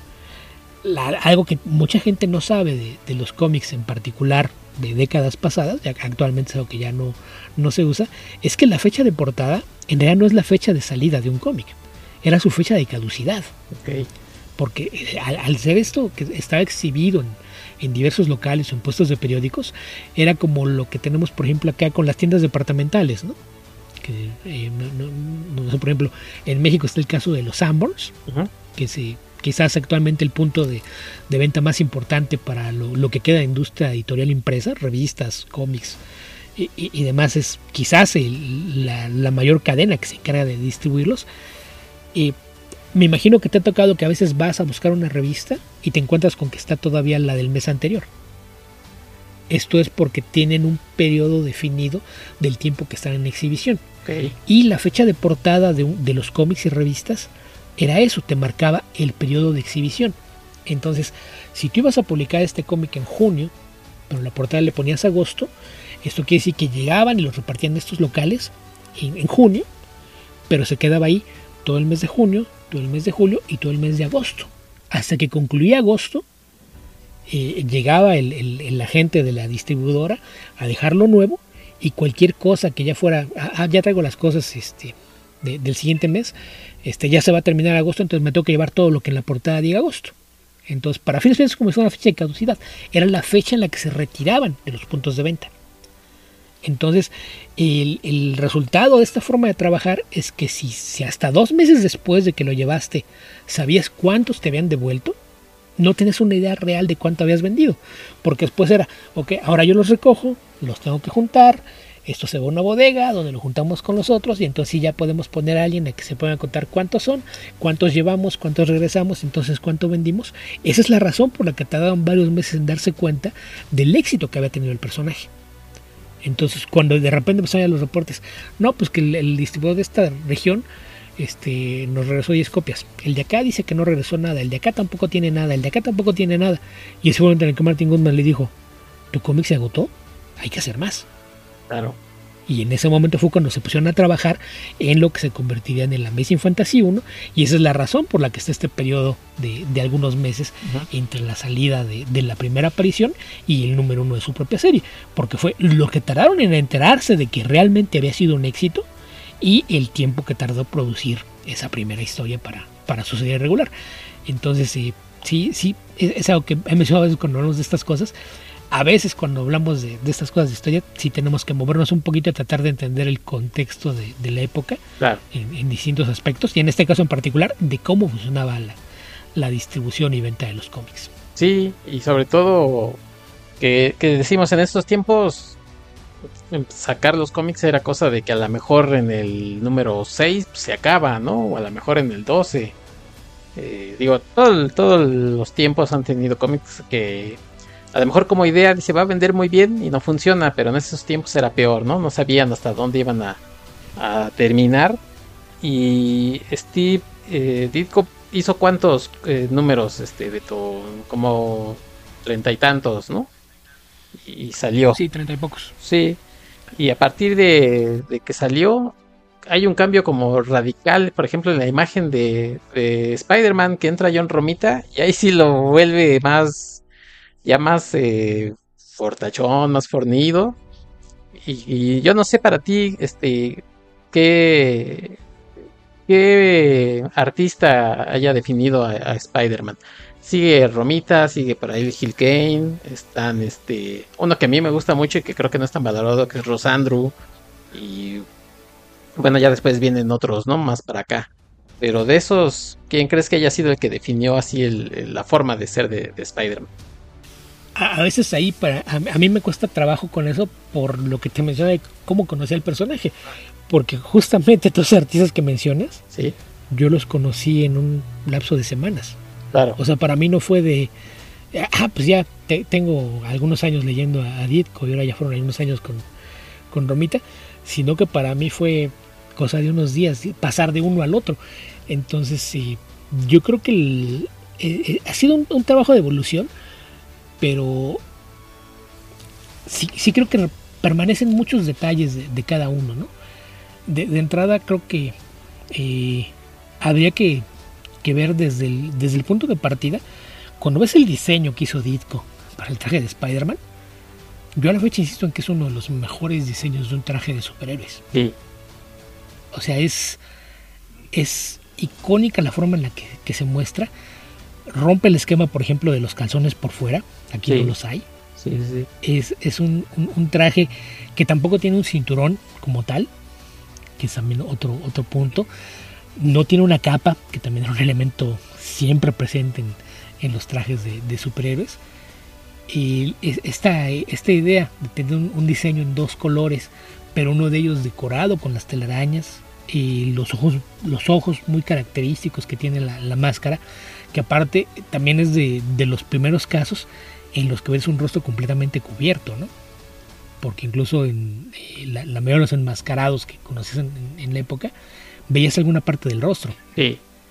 Ya, ya fuera la boca o incluso los ojos, que, la máscara no, no, los tuviera cubiertos. En el caso de Spider-Man, de que no veías absolutamente nada. Entonces, de, ahí yo creo que el, diseño de entrada es, es muy icónico. Todo lo, que mencionaba de esto que hacía Disco con las poses, que, que sí te daba la idea de que pues, se ve casi como una araña humana, que era parte de, lo que él intentaba hacer. E, eso es una. Y, y después el, el, tema con eh, John Romita. Romita cuando empezó, cuando tuve los primeros números de Romita, se ve que está haciendo un esfuerzo por tratar de dibujar como Disco. Ok por tratar de... Que bajarle dos rayitas a su estilo? Pues, pues, es que en realidad ah, algo que mucha gente le, cuesta trabajo entenderlo cuando, cuando hablas de, John Romita. Si estás eso con cómics, tú piensas en John Romita y de inmediato te viene a la, mente Spider-Man y Daredevil. No, son, son dos personajes a los que visualmente marcó. Y, y, el tema aquí es que mucha gente no sabe que originalmente él no dibujaba superhéroes. Sí él inició su carrera haciendo cómics de romance. Entonces, pues más bien fue de, que él hacía cómics de romance y fue Stan Lee quien lo convenció de empezar a hacer cosas de superhéroes. Entonces, cuando estaban empezando a expandir la, línea y Bill Everett ya no podía ser Daredevil y, y Kirby no tenía tiempo de hacer más cosas, la, el principal pero que ponía Romita era, pero es que yo no sé dibujar cómics de superhéroes, no sé cómo narrar visualmente una historia de superhéroes. Entonces, para quitarle ese pretexto, lo que hacía Stan Lee era que le pedía a Jack Kirby que le bocetara las páginas rompiendo la historia. Así nada más, eh, no, no te voy a decir que con figuras de palitos, porque pues tampoco sería eso, pero así nada más como que ah, en, esta, en, esta página hay aquí, aquí vas a ver dos personas platicando mientras van caminando y, y le le hacía el, esbozo de cómo, cómo diseñar las páginas para contar una historia. Y ya sobre eso eh, era sobre lo que trabajaba Romita para dibujarlas. Hasta que finalmente entendió cuál era el ritmo, que era lo, que se buscaba, y pudo empezar a hacerlo todo de cero, ya sin, sin la ayuda de esos bocetos de Kirby. Entonces, él tenía realmente muy poco tiempo haciendo esto en Daredevil. Cuando eh, un buen día llega Steve Ditko, le entrega eh, las páginas del marciente número a, a Stanley. Dice, aquí están las páginas. Ah, sí, perfecto. Este, pues pasa a, ver al asistente para, para que te haga el recibo y, empiecen a procesar tu pago. Dice, ah, ok, perfecto. Ay, por cierto, renuncio. y se fue. entonces fue, fue de, ah, ok, ahora qué voy a hacer. Y el, el tema es que al parecer ya Stan Lee se daba cuenta de que Ditko no estaba a gusto con, cómo estaban contando las historias. Por lo mismo que te digo, que, que, a Ditko realmente no le gustaban los superhéroes. No, no entendía esta idea de, del poder y, ser altruista con, el poder, porque pues va contra todo lo que él creía. Entonces él, él, protestaba mucho, tenían de repente muchos roces y Stan Lee estaba seguro de que en algún momento iba a renunciar. Entonces, aparentemente el haber puesto a, John Romita a dibujar cómics de superhéroes es que él ya lo estaba viendo como el eventual reemplazo. Aparentemente pasó antes de lo, de lo que él esperaba. Él, esperaba poder tener a, Romita un par de años en, Daredevil entrenándose antes de, de moverlo a otra cosa. Pero pues fue de, ok, eh, vas para acá. Y la razón por la que Romita cuando dibuja sus primeros números trataba de imitar el, estilo de, de, Ditko es que él decía que al principio no podía creer que Ditko se hubiera ido y hubiera dejado Spider-Man yo pensaba, no, no, pues esto seguramente es pasajero, eh, necesitaba un descanso, unas vacaciones, algo, se va a tomar algunos meses y luego regresa. Entonces, pues no tiene caso que yo trate de hacer esto en mi propio estilo o, como me gustaría que se viera, porque pues va, a ser nada más mientras regresa. Y, pues empezaron a pasar los meses y cuando se comenzó, no, se me hace que no va a regresar. Y, ya ahí te das cuenta como poco a poco va, va emergiendo su estilo. Y el tema es que pues, si tienes años dibujando cómics de romance, alguien decía, es que cuando tú ves las páginas de John Romita, John Romita es incapaz de dibujar a una persona fea, no puede, y va contra su naturaleza.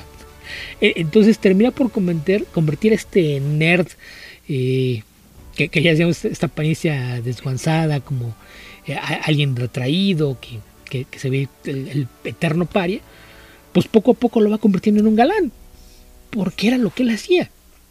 E, entonces lo primero que hace es que de repente dejan de aparecer los lentes que poco a poco los habían ido, ido sacando menos, porque eh, mencionaba ¿no? que, su miopía se había corregido también con, con el tema de los poderes, esta, esta, mejora que tuvo su cuerpo, también se había visto reflejada en su vista. Entonces, pues poco a poco habían ido, como que de repente se los ponía cuando estaba en la escuela, cuando se le no, no, los, no los tenía, y de repente, pues Romita dijo, ah, pues ya, ¿para qué le ponemos los lentes? Ya no. Sí. Y, y pues poco a poco lo, lo, fue cambiando, pero yo creo que donde se nota más la mano de, Romita con lo que hizo con, estos personajes es con el elenco secundario.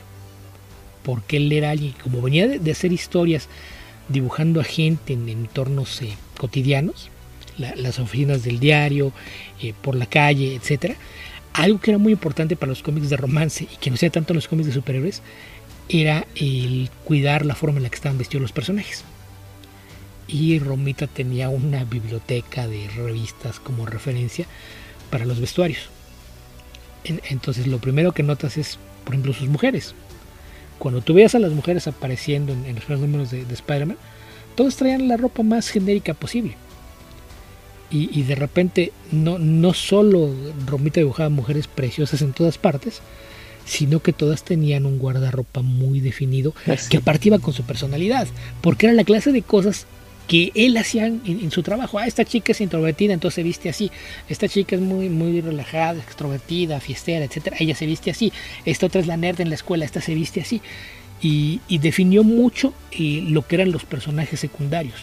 El, personal en, las oficinas del diario, las novias, los amigos de, Peter, etcétera. Y eh, pues termina por convertir la, versión de, Peter Parker, dejar atrás esta, esta idea medio extraña con, la que había partido con Ditko y lo convierte en alguien más estereotípico lo que es un héroe, ¿no? Este, este galán eh, de, un cuerpo bien, bien formado que siempre está rodeado de, mujeres hermosas, entonces eh, pues sí se ve como una evolución, pero al mismo tiempo trataba de respetar un poquito algunas de, las cosas de Ditko, ¿no? El, el hecho de, no haberle hecho modificaciones mayores al, traje, ¿no? Fue nada más como depurarlo, hacer un poquito más estilizada la, araña en el pecho, eh, más limpio el, diseño de las, eh, de las telarañas en, el traje, etcétera. Fueron así como que detallitos. Y yo creo que durante mucho tiempo él definió lo que era la, imagen de, de Spider-Man. Y yo creo que todos los que vienen después parten de ahí. por ejemplo, mencionabas de, Jill Kane. Cuando llega Jill Kane, Jill Kane hacía los dibujos, pero no siempre eran dibujos terminados. A, veces sea lo que llamaban breakdowns, que era como que pues eh, dibujo las figuras, pero no le pongo todos los detalles y los fondos igual nada más aquí pues, marco la ciudad de un edificio y demás, y alguien más lo termina. Eh, en alguna época el entintador de Jill Kane o el que tenía que terminar los dibujos era el propio Romita. Ajá entonces no, no notas tanto el, cambio de uno al otro porque eh, pues se siente más, orgánico porque estás viendo un trabajo de colaboración. Y, e incluso cuando es Jill Kane ya con otros entintadores, pues él, él, mismo estaba respetando mucho de lo que había hecho eh, Romita con el personaje. Entonces, para bien o para mal, yo creo que Romita fue el, que lo definió. Después mencionas a Rosandro. Rosandro era un, artista eh, con un estilo muy, muy clásico de, dibujo. Y aunque sus figuras no son tan tan icónicas o, distintivas como las de Edith o, Romita, eh, creo que sí también respeta mucho de, lo que hicieron los dos en particular, ¿no? Pero yo, creo que la, cosa es que Romita fue quien se convirtió en, la imagen del personaje. Vamos, si, tú eh, de niño tuviste material para fiestas o, eh, no sé, sábanas, cobijas, toallas, etcétera, hay un 90% de probabilidades de que el arte que tenía fuera de Romita. fue, fue en donde explotó en popularidad el personaje. O sea, había sido un personaje exitoso desde que nació, pero explotó en popularidad cuando le dibujaba Romita. Entonces, para bien o para mal, la versión de Romita yo creo que se convirtió en la que definió visualmente cómo era Spider-Man y todos los artistas que vinieron después fue trabajar sobre esa versión, eh, que fue tomar la, idea original de Dietko y volverla un poquito más convencional, eh, depurarla, limpiarla un poco, pero yo creo que, que sí Romita es, es quien terminó por marcar el, rumbo de cómo se veía Spider-Man y no, no solo él, sino también muchos de los villanos, ¿no? Le tocó diseñar a muchos de ellos y, depurar el trabajo que había hecho Dietko con algunos de los anteriores. Sí, ahora que hablas de, diseño de personajes, eh, bueno, pues están eh, primero los personajes de apoyo, que yo creo que pocos eh, personajes tienen todas estas familiares, amigos, ¿no? Ni siquiera, no sé, Superman tendrá por ahí algún Jimmy Olsen o este Perry White. Es que... Pero como Spider-Man tiene un montón de gente. Mira, piénsalo, realmente cuántos personajes de apoyo encuentras en un cómic de Superman que la gente te puede identificar o, decírtelos así de, rápido. Tienes a Luis Lane, a Jimmy Olsen, a Perry White, a Lex Luthor como el principal antagonista. ¿Y quién más? ¿Quién más trabaja en, el Daily Planet? Sí, si no eres conocedor o lector, no. Y, y, aún si, si, eres lector de cómics, eres un lector muy clavado de Superman, yo alguna vez se, lo diga y decía, no, no, es que DC tiene personas mucho más interesantes y mundos muy construidos. Yo le dije, mencioname cinco empleados de Daily Planet. No pudo. ¿Por qué? Porque no los hay. es gente genérica. si, le buscas, sí, sí los puedes encontrar, pero, pero así de, decirlos de bote pronto, no. Y, en cambio, es, más fácil que digas, eh, dime tres secretarias de Jameson. Y cualquier fan de Spider-Man te va a decir tres secretarias de Jameson. Sí. Eh, dime cinco novias que haya tenido Peter Parker. Este, cinco novias. A tantas. Bueno, Betty Brand, este, Gwen Stacy, Mary Jane. Eh, Debra Whitman, no sé si era su novia, pero siempre la trataba re mal Peter, pero bueno. Este... Fue, una época difícil. este, y alguna más por ahí. Bueno, este, feliz a Harvey, ¿no? Ajá. con ella. Y, de entrada su primer interés romántico, aunque nunca lo peló, era Liz Alan. Ah, claro, Liz Alan. entonces, cuando, ves, digo, y personajes de en el, en el diario, digo, las secretarias, cambiaba la secretaria de Jameson y tú sabes quién era la secretaria. ¿Alguna vez has visto la secretaria de Perry White? No, ni idea, no. Y, por ejemplo, tenías a, a Joey Robertson, a Robbie, sí. que era el, el editor cuando eh, Jameson empezó a, delegar un poquito de trabajo y de repente ya aparecía su familia y conocías a su esposa y conocías al hijo y a la novia del hijo, porque aparte, y, insisto, esta idea de, de, Stan Lee de tratar de reflejar el mundo real hacía que de repente hiciera cosas que ahora tú las lees y te parecen normales, pero por ejemplo, eh, mencionaba al hijo de, de Robbie, vamos, eh, Joe Robertson era un personaje afroamericano, su hijo también cuando aparece la novia, la novia es blanca y rubia. Y, esa es la, clase de cosas que lo ponían en un cómic y eso provocaba reacciones en ese momento de así como ahora que dicen ay no estos eh, social justice warriors con sus ideas woke nos están echando a perder las cosas en Marvel se hacía eso desde un principio era algo que Stan Lee siempre hizo el, de repente tratar de, retar expectativas con esa clase de cosas y esa idea de querer proyectar el mundo hacía que hubiera, más riqueza porque era, tú vas a trabajar, pero no nada más trabajas con tu jefe, tienes compañeros de trabajo, tienes colegas. Entonces, eh, pues de repente volteas a ver, y a lo mejor habrá personajes que no, no pegaron, pero eh, pues de repente te encuentras con que sí, sí hay reporteros que sin ser nunca el centro de las historias, por ejemplo, Ben Urich se, convirtió en, un personaje que no tenía peso nada más en, en Spider-Man, sino también en Daredevil. Tienes el, caso del fotógrafo que era la, competencia de, Peter, ¿no? Lance Bannon.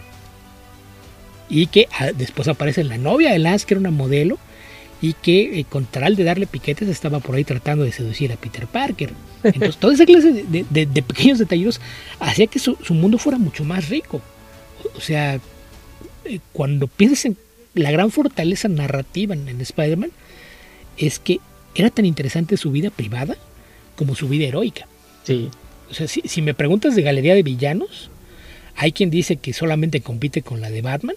Yo creo que la, la galería de villanos de Spider-Man es muy superior a la de Batman por la complejidad de los personajes. Más allá de, la gran cantidad de, villanos interesantes que hay.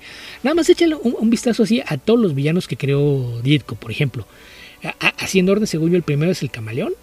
Después vienen el, el Doc Ock, el buitre, este, Sandman, el lagarto, Electro, Misterio, el duende verde, Craven. O sea, en, dos años te dio que una decena de héroes, de, perdón, de, villanos icónicos. Sí. Y, eso es, eh, es, el principio. Después todavía de, de Ditko me falta ahí el escorpión. Y después si, tomamos ahí el, anual número uno, el legendario anual número de Amazing Spider-Man, la primera aparición de los seis siniestros, que era juntar, juntar a, seis de ellos.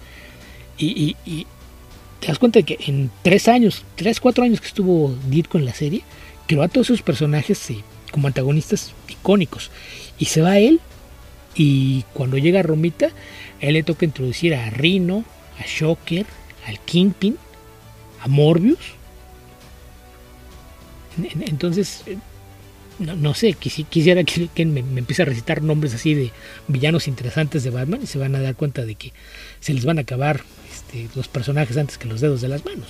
Sí, no, y además, obviamente estas, estas características que tenían los villanos, a lo mejor en un principio eran pues hasta ridículos, ¿no? Este clásico villano, este que terminaba siempre perdiendo, pero poco a poco lo van haciendo mucho más interesante, ¿no? Que este que algunos otros que no han cambiado de, no sé, de Superman o de Batman o incluso de personajes de Marvel. Pero los de Spider-Man eh, se han evolucionado y los has convertido en amenazas reales. En el caso de Batman, todo el mundo sabe que tiene alguna fijación o algún trauma o está loco y, no, no hay realmente mucha variación en cuanto a motivos o, o identidades. Y, por ejemplo, repasando, repasando los primeros, el camaleón era un espía. Sí. El, el buitre era un inventor que se sentía despreciado por el mundo por ser viejo y, porque nunca le dio un reconocimiento por lo que hacía.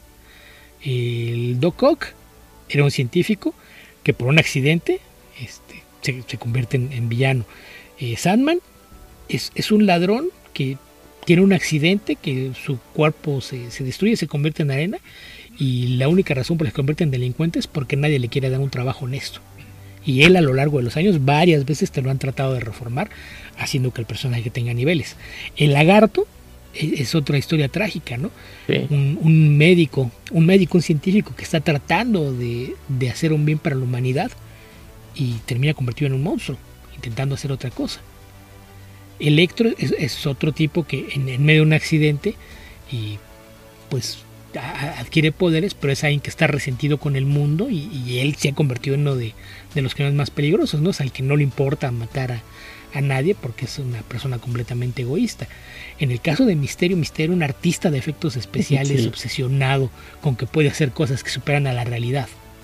El, Duende Verde es el, personaje más complejo que te puedas imaginar, ¿no? El padre de su mejor amigo y que es un científico loco y un megalómano eh, con ansias de poder y que tomó una droga extraña y aparte tiene inventos y dinero para conseguirse equipo. El, caso de Craven, un, cazador que está obsesionado con algo que lo rete más que cazar animales.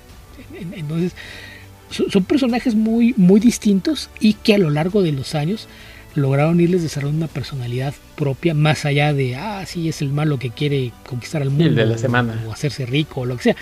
Hay, distintos niveles de motivación a lo que hacen cada uno de ellos. Hay algunos que sí son, son esa clase de cosas. El escorpión, por ejemplo, es un, mercenario que le, pagan por ponerse el traje y después queda ligado al traje y ya no puede hacerse de él y también se convierte en peligroso por lo mismo, porque él llega al punto de pensar que ya no tiene nada que perder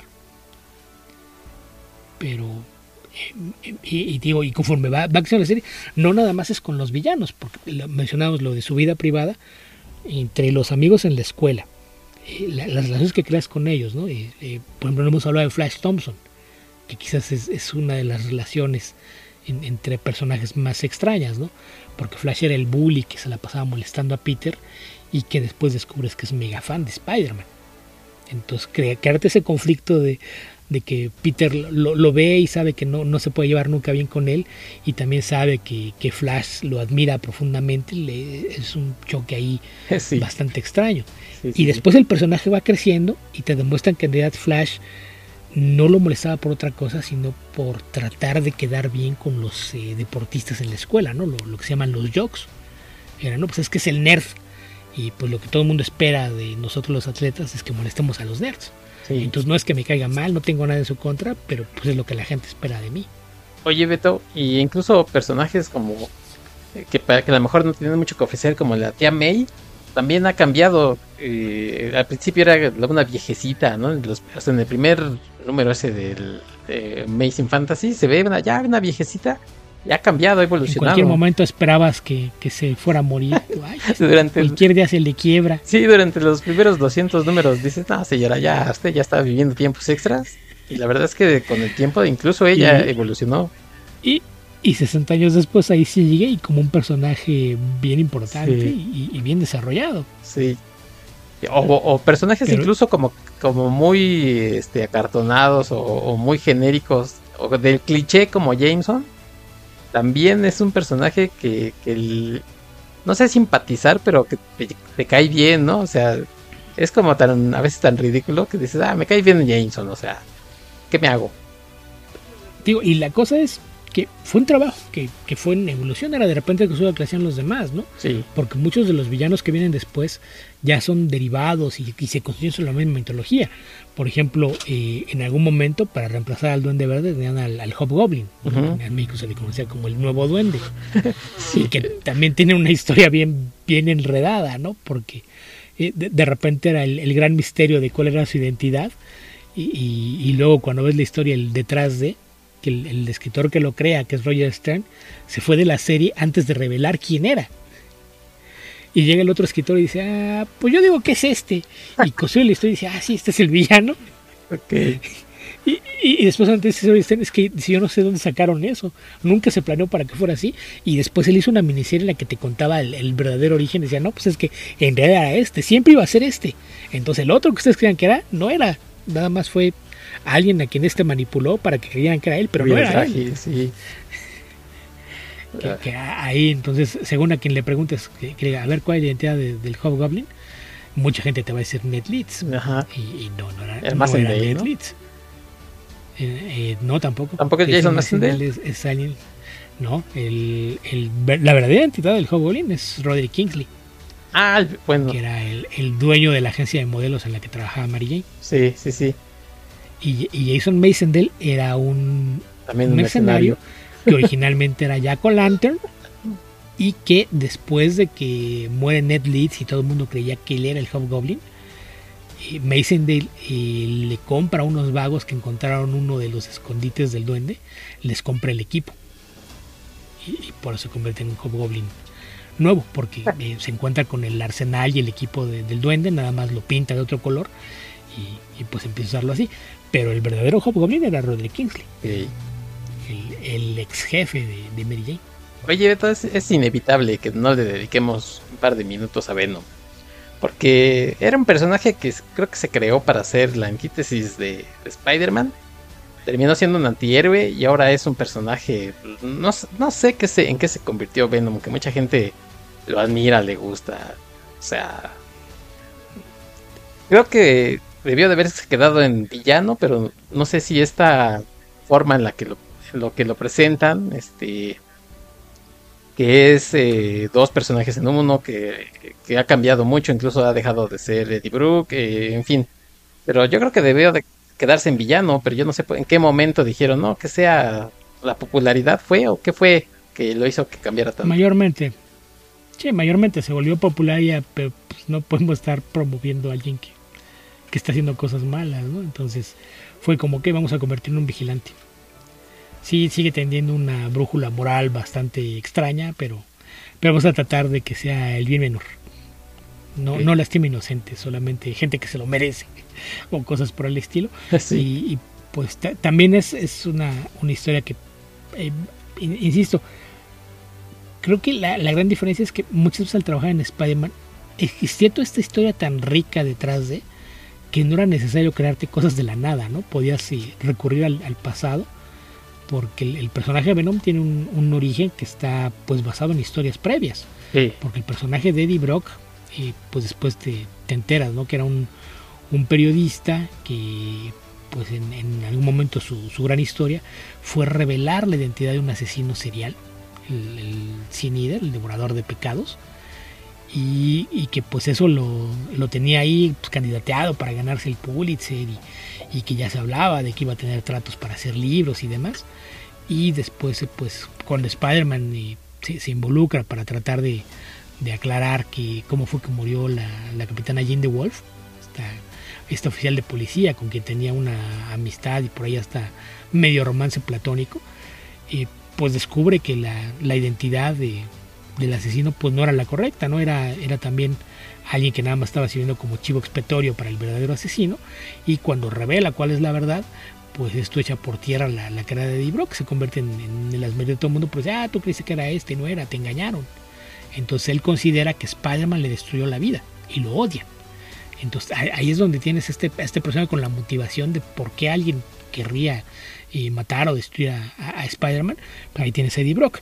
Y esto lo combinas con el simbionte, ¿no? Este, este ente surgido de, un crossover llamado Guerras Secretas, en donde de, otra, de, otro mundo, en, un lugar muy lejano, otra galaxia, tal vez otra dimensión, pues eh, se encuentra eh, Peter Parker con este, lo que él creía que era un traje, que después vemos que es un ser vivo que estaba tratando de, apegarse a él y que cuando se da cuenta y, se separa, pues, eh, pues también está resentido, ¿no? Porque alguien que se sentía como parte de, Peter se siente rechazado y es juntar a la persona que cree que, que Spider-Man le destruyó la vida y a quien cree que Peter Parker lo, rechazó y se juntan ambos para, para crear esta entidad conocida como Venom que pues yo, imagino que muchos viene de, del aspecto visual, ¿no? Esta idea de tener una versión oscura y más violenta de, de, Spider-Man que puede tener unos poderes, pero en un cuerpo mucho más poderoso y sin ninguna de las restricciones morales que tiene Peter Parker, pues es algo que siempre le, ha traído a mucha gente, ¿no? Es, como cuando decíamos toda esta necesidad de querer hacer historias oscuras con, con Superman, pues acá esto te, te daba esa posibilidad, ¿no? Si, si Spider-Man fuera malo, ¿cómo sería? Pues como Venom. Claro. Eso, fue lo, que provocó que fuera creciendo en popularidad y que en un momento decían convertirlo más en, un antihéroe más que un villano. Y, después, pues han, ahí sí, ahora sí que varía tu experiencia según lo, que se ha hecho después con él. Mencionabas tú lo de las otras identidades, pues recordar que en algún momento eh, Venom fue Flash Thompson. Sí, sí, en historias bastante interesantes, sí. Sí, porque eh, Flash fue a la guerra y quedó ahí lisiado, estaba ya en la silla de ruedas y cuando el gobierno logra eh, apoderarse del simbionte, pues deciden tratar de utilizarlo en, fuerzas especiales, ¿no? que era lo que se conocía como el Agent Venom. Y pues Agent Venom era eso, era, era Flash Thompson, que pues él por sí mismo no podía caminar, pero pues al tener al simbionte, el simbionte caminaba por él y era así como lo convirtieron en algo, pues tampoco exactamente un héroe, pero sí alguien con una, una brújula moral al, menos y bastante menos rota que la de Eddie Brock. Sí. Bueno, pues ahí están los nombres de algunos de los villanos de Spider-Man, que hay, hay, un montón, ¿no? Este, pues, todavía nos quedamos cortos. De la gente de apoyo también eh, salieron algunos nombres. Pero, pues, ¿te parece si le entramos algo que, que he denominado como momentos espectaculares de Spider-Man eh, no, no necesariamente eh, recomendar historias, o si lo quieres hacer, Beto, pues adelante. O sea, decir, mira, tal número hay que leerlo, pero sí, a lo mejor momentos que nos hayan impactado, ¿no? Decir, mira, este, por eso me gusta Spider-Man, por este tipo de cosas, o mira, este, si esto lo hubieran dejado así, sería mejor, o simple y sencillamente, pues me llegó ese, ese eh, número que leí y es para mí uno de los mejores. Entonces, pues quieres empezarle algún momento espectacular de Spider-Man. Espectacular, pues yo que nos tendríamos que ir a, quizás el primer gran momento épico de la historia del personaje, ¿no?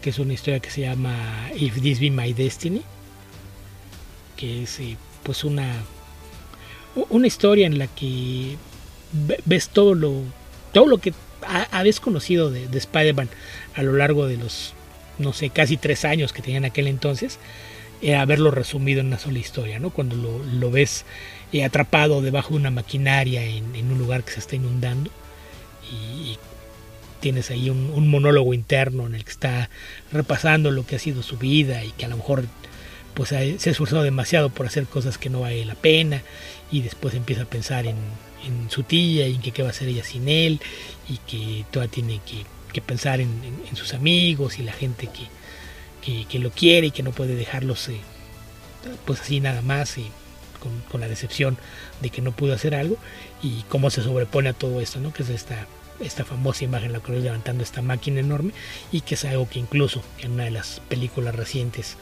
eh, con, con, Tom Holland pues trataron de, replicar esa escena con lo que igual ahí atrapada bajo unas ruinas yo creo que sería el primer momento así épico porque aparte fue uno de, de los pocos cosas. Ditko tiene una, una, narrativa muy, muy cuadrada, ¿no? Él solía, recuerdo mucho a este diseño de la página de, de nueve viñetas, de tres filas, de, de, tres viñetas. Entonces tenía estas páginas que, que rara vez se, se, movía de eso, de repente, pues te cambiaban las, eran las tres filas de, viñetas.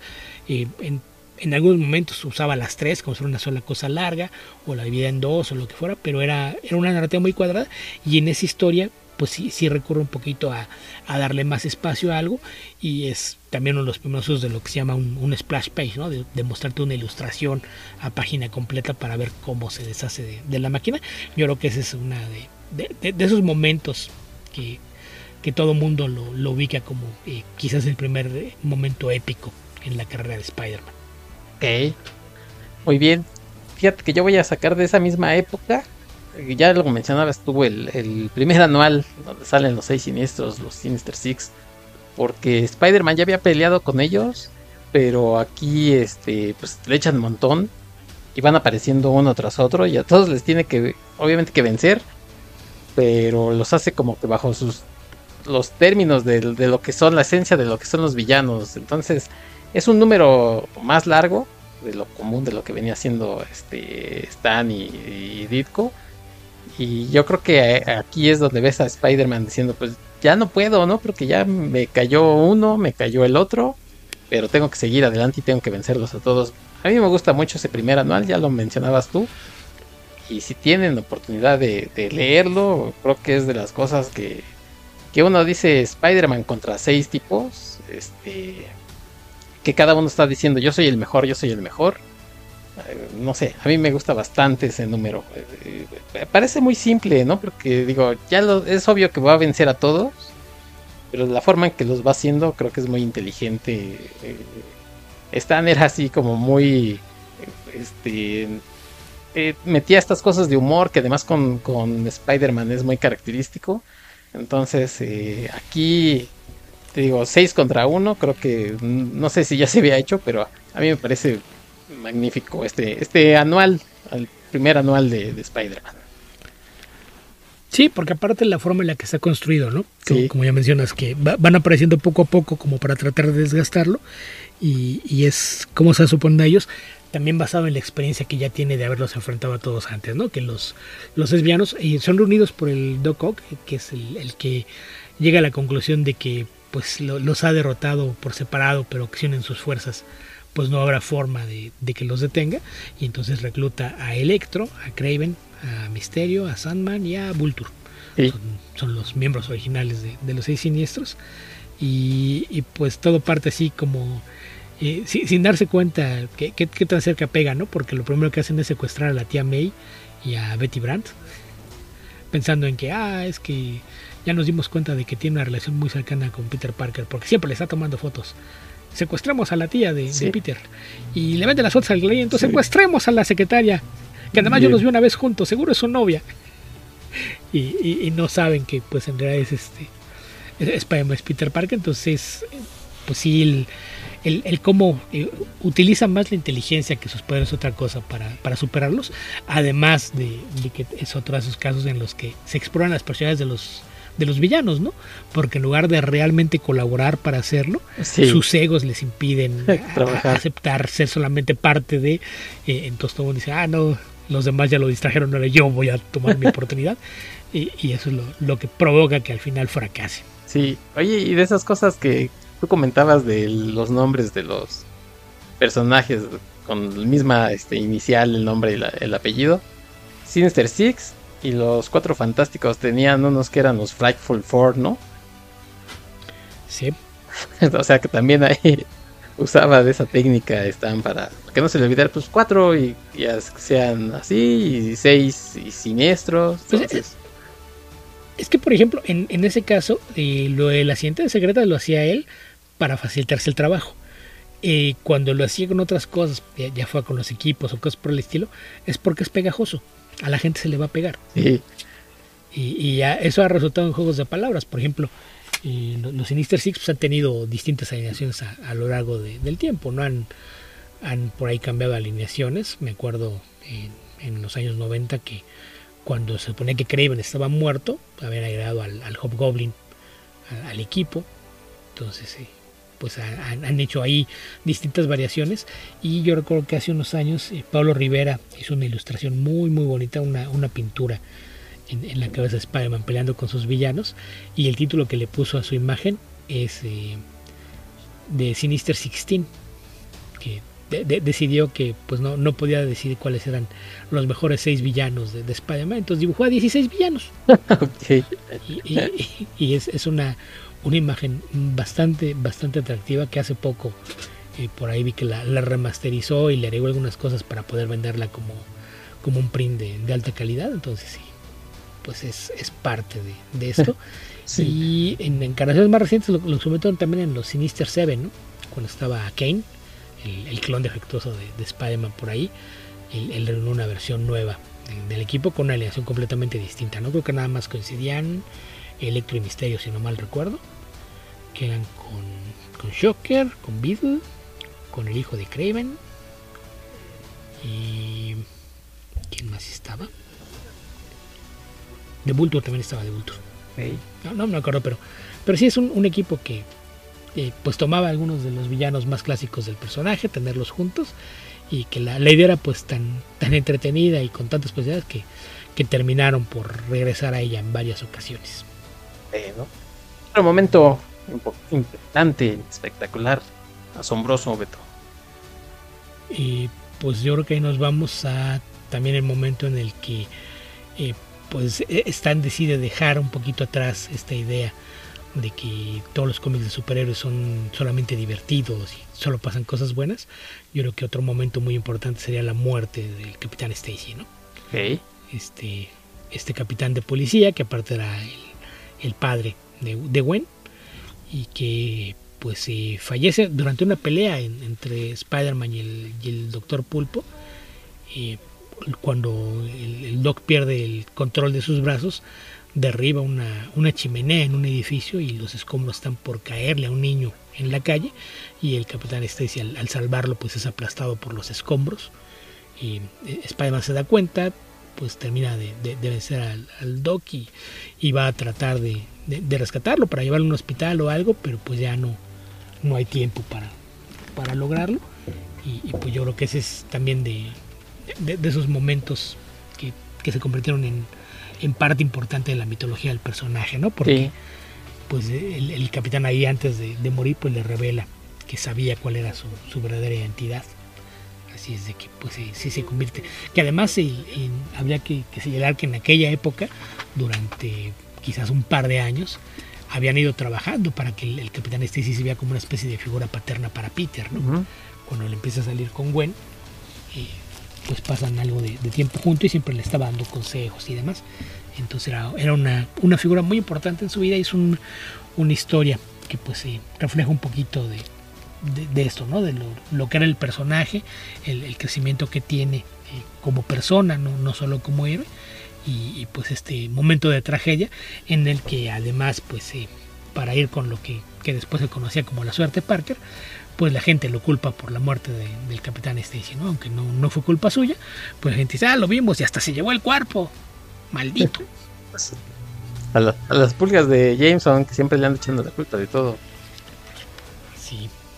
Sí, porque lo, tú lo mencionabas, Beto, esta idea de un personaje que fuera mucho más allá de, otros eh, solamente heroico, ¿no? Y vencer al, villano de la semana o luchar este pues, contra la adversidad. Aquí es un personaje que es tanto Peter como Spider-Man y las historias siempre han tenido mucho drama. Entonces, pues tener este momento en el que muere, tú dices como un segundo padre para él después de la muerte del tío Ben, pues eh, que fue, como su padre porque porque el tío Ben pues era también su figura paterna original, ¿no? Porque lo crió. Eh, que ahí, bueno, tú veías a los tíos y dices, ¿están seguros que son sus tíos y no sus abuelitos? Sí. Estaba muy raro ahí la, la matemática, pero bueno. sí, sí lo, pero es que si lo piensas bien, en realidad eh, a, a, veces también es una cuestión de percepción, ¿no? Porque tú los ves como muy viejitos, pero si, si volteas a ver de repente películas y, series de televisión de años atrás, la gente se ve mucho más grande de, lo que en realidad era, ¿no? Sí. incluso con cosas no tan viejas. Así, por ejemplo, no sé si alguna vez viste Cheers, la, serie donde salió después el, el spin-off de Fraser.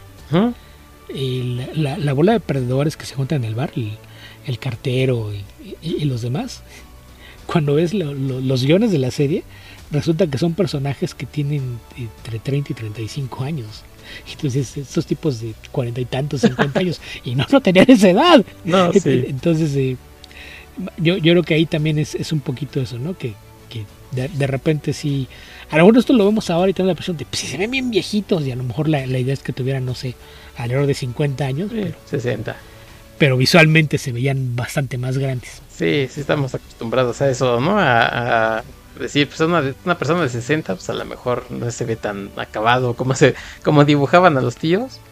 Pero sí, o sea, sí como de 80, tú dices, pues ¿cómo? Sí, sí, sí, sí, da muy raro.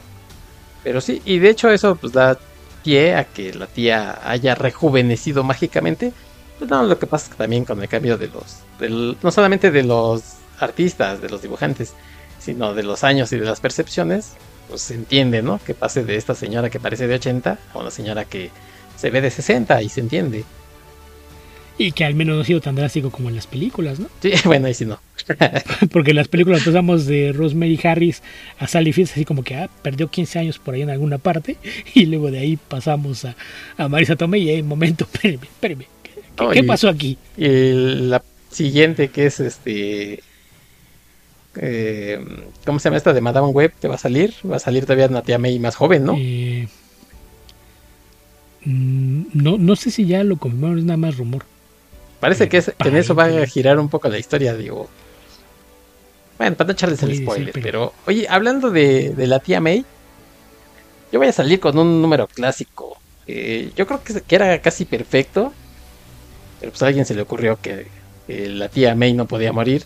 Y en el número 400, eh, la tía May pues muere, ¿no? Y además en unos este, diálogos ahí muy padres, en donde le dice, oye Peter, ¿qué se siente, no? Columpiarte y andar entre los edificios. Y Peter, así que ¿de, ¿de qué me hablas? No, pues yo siempre sabía que tú eras el hombre araña.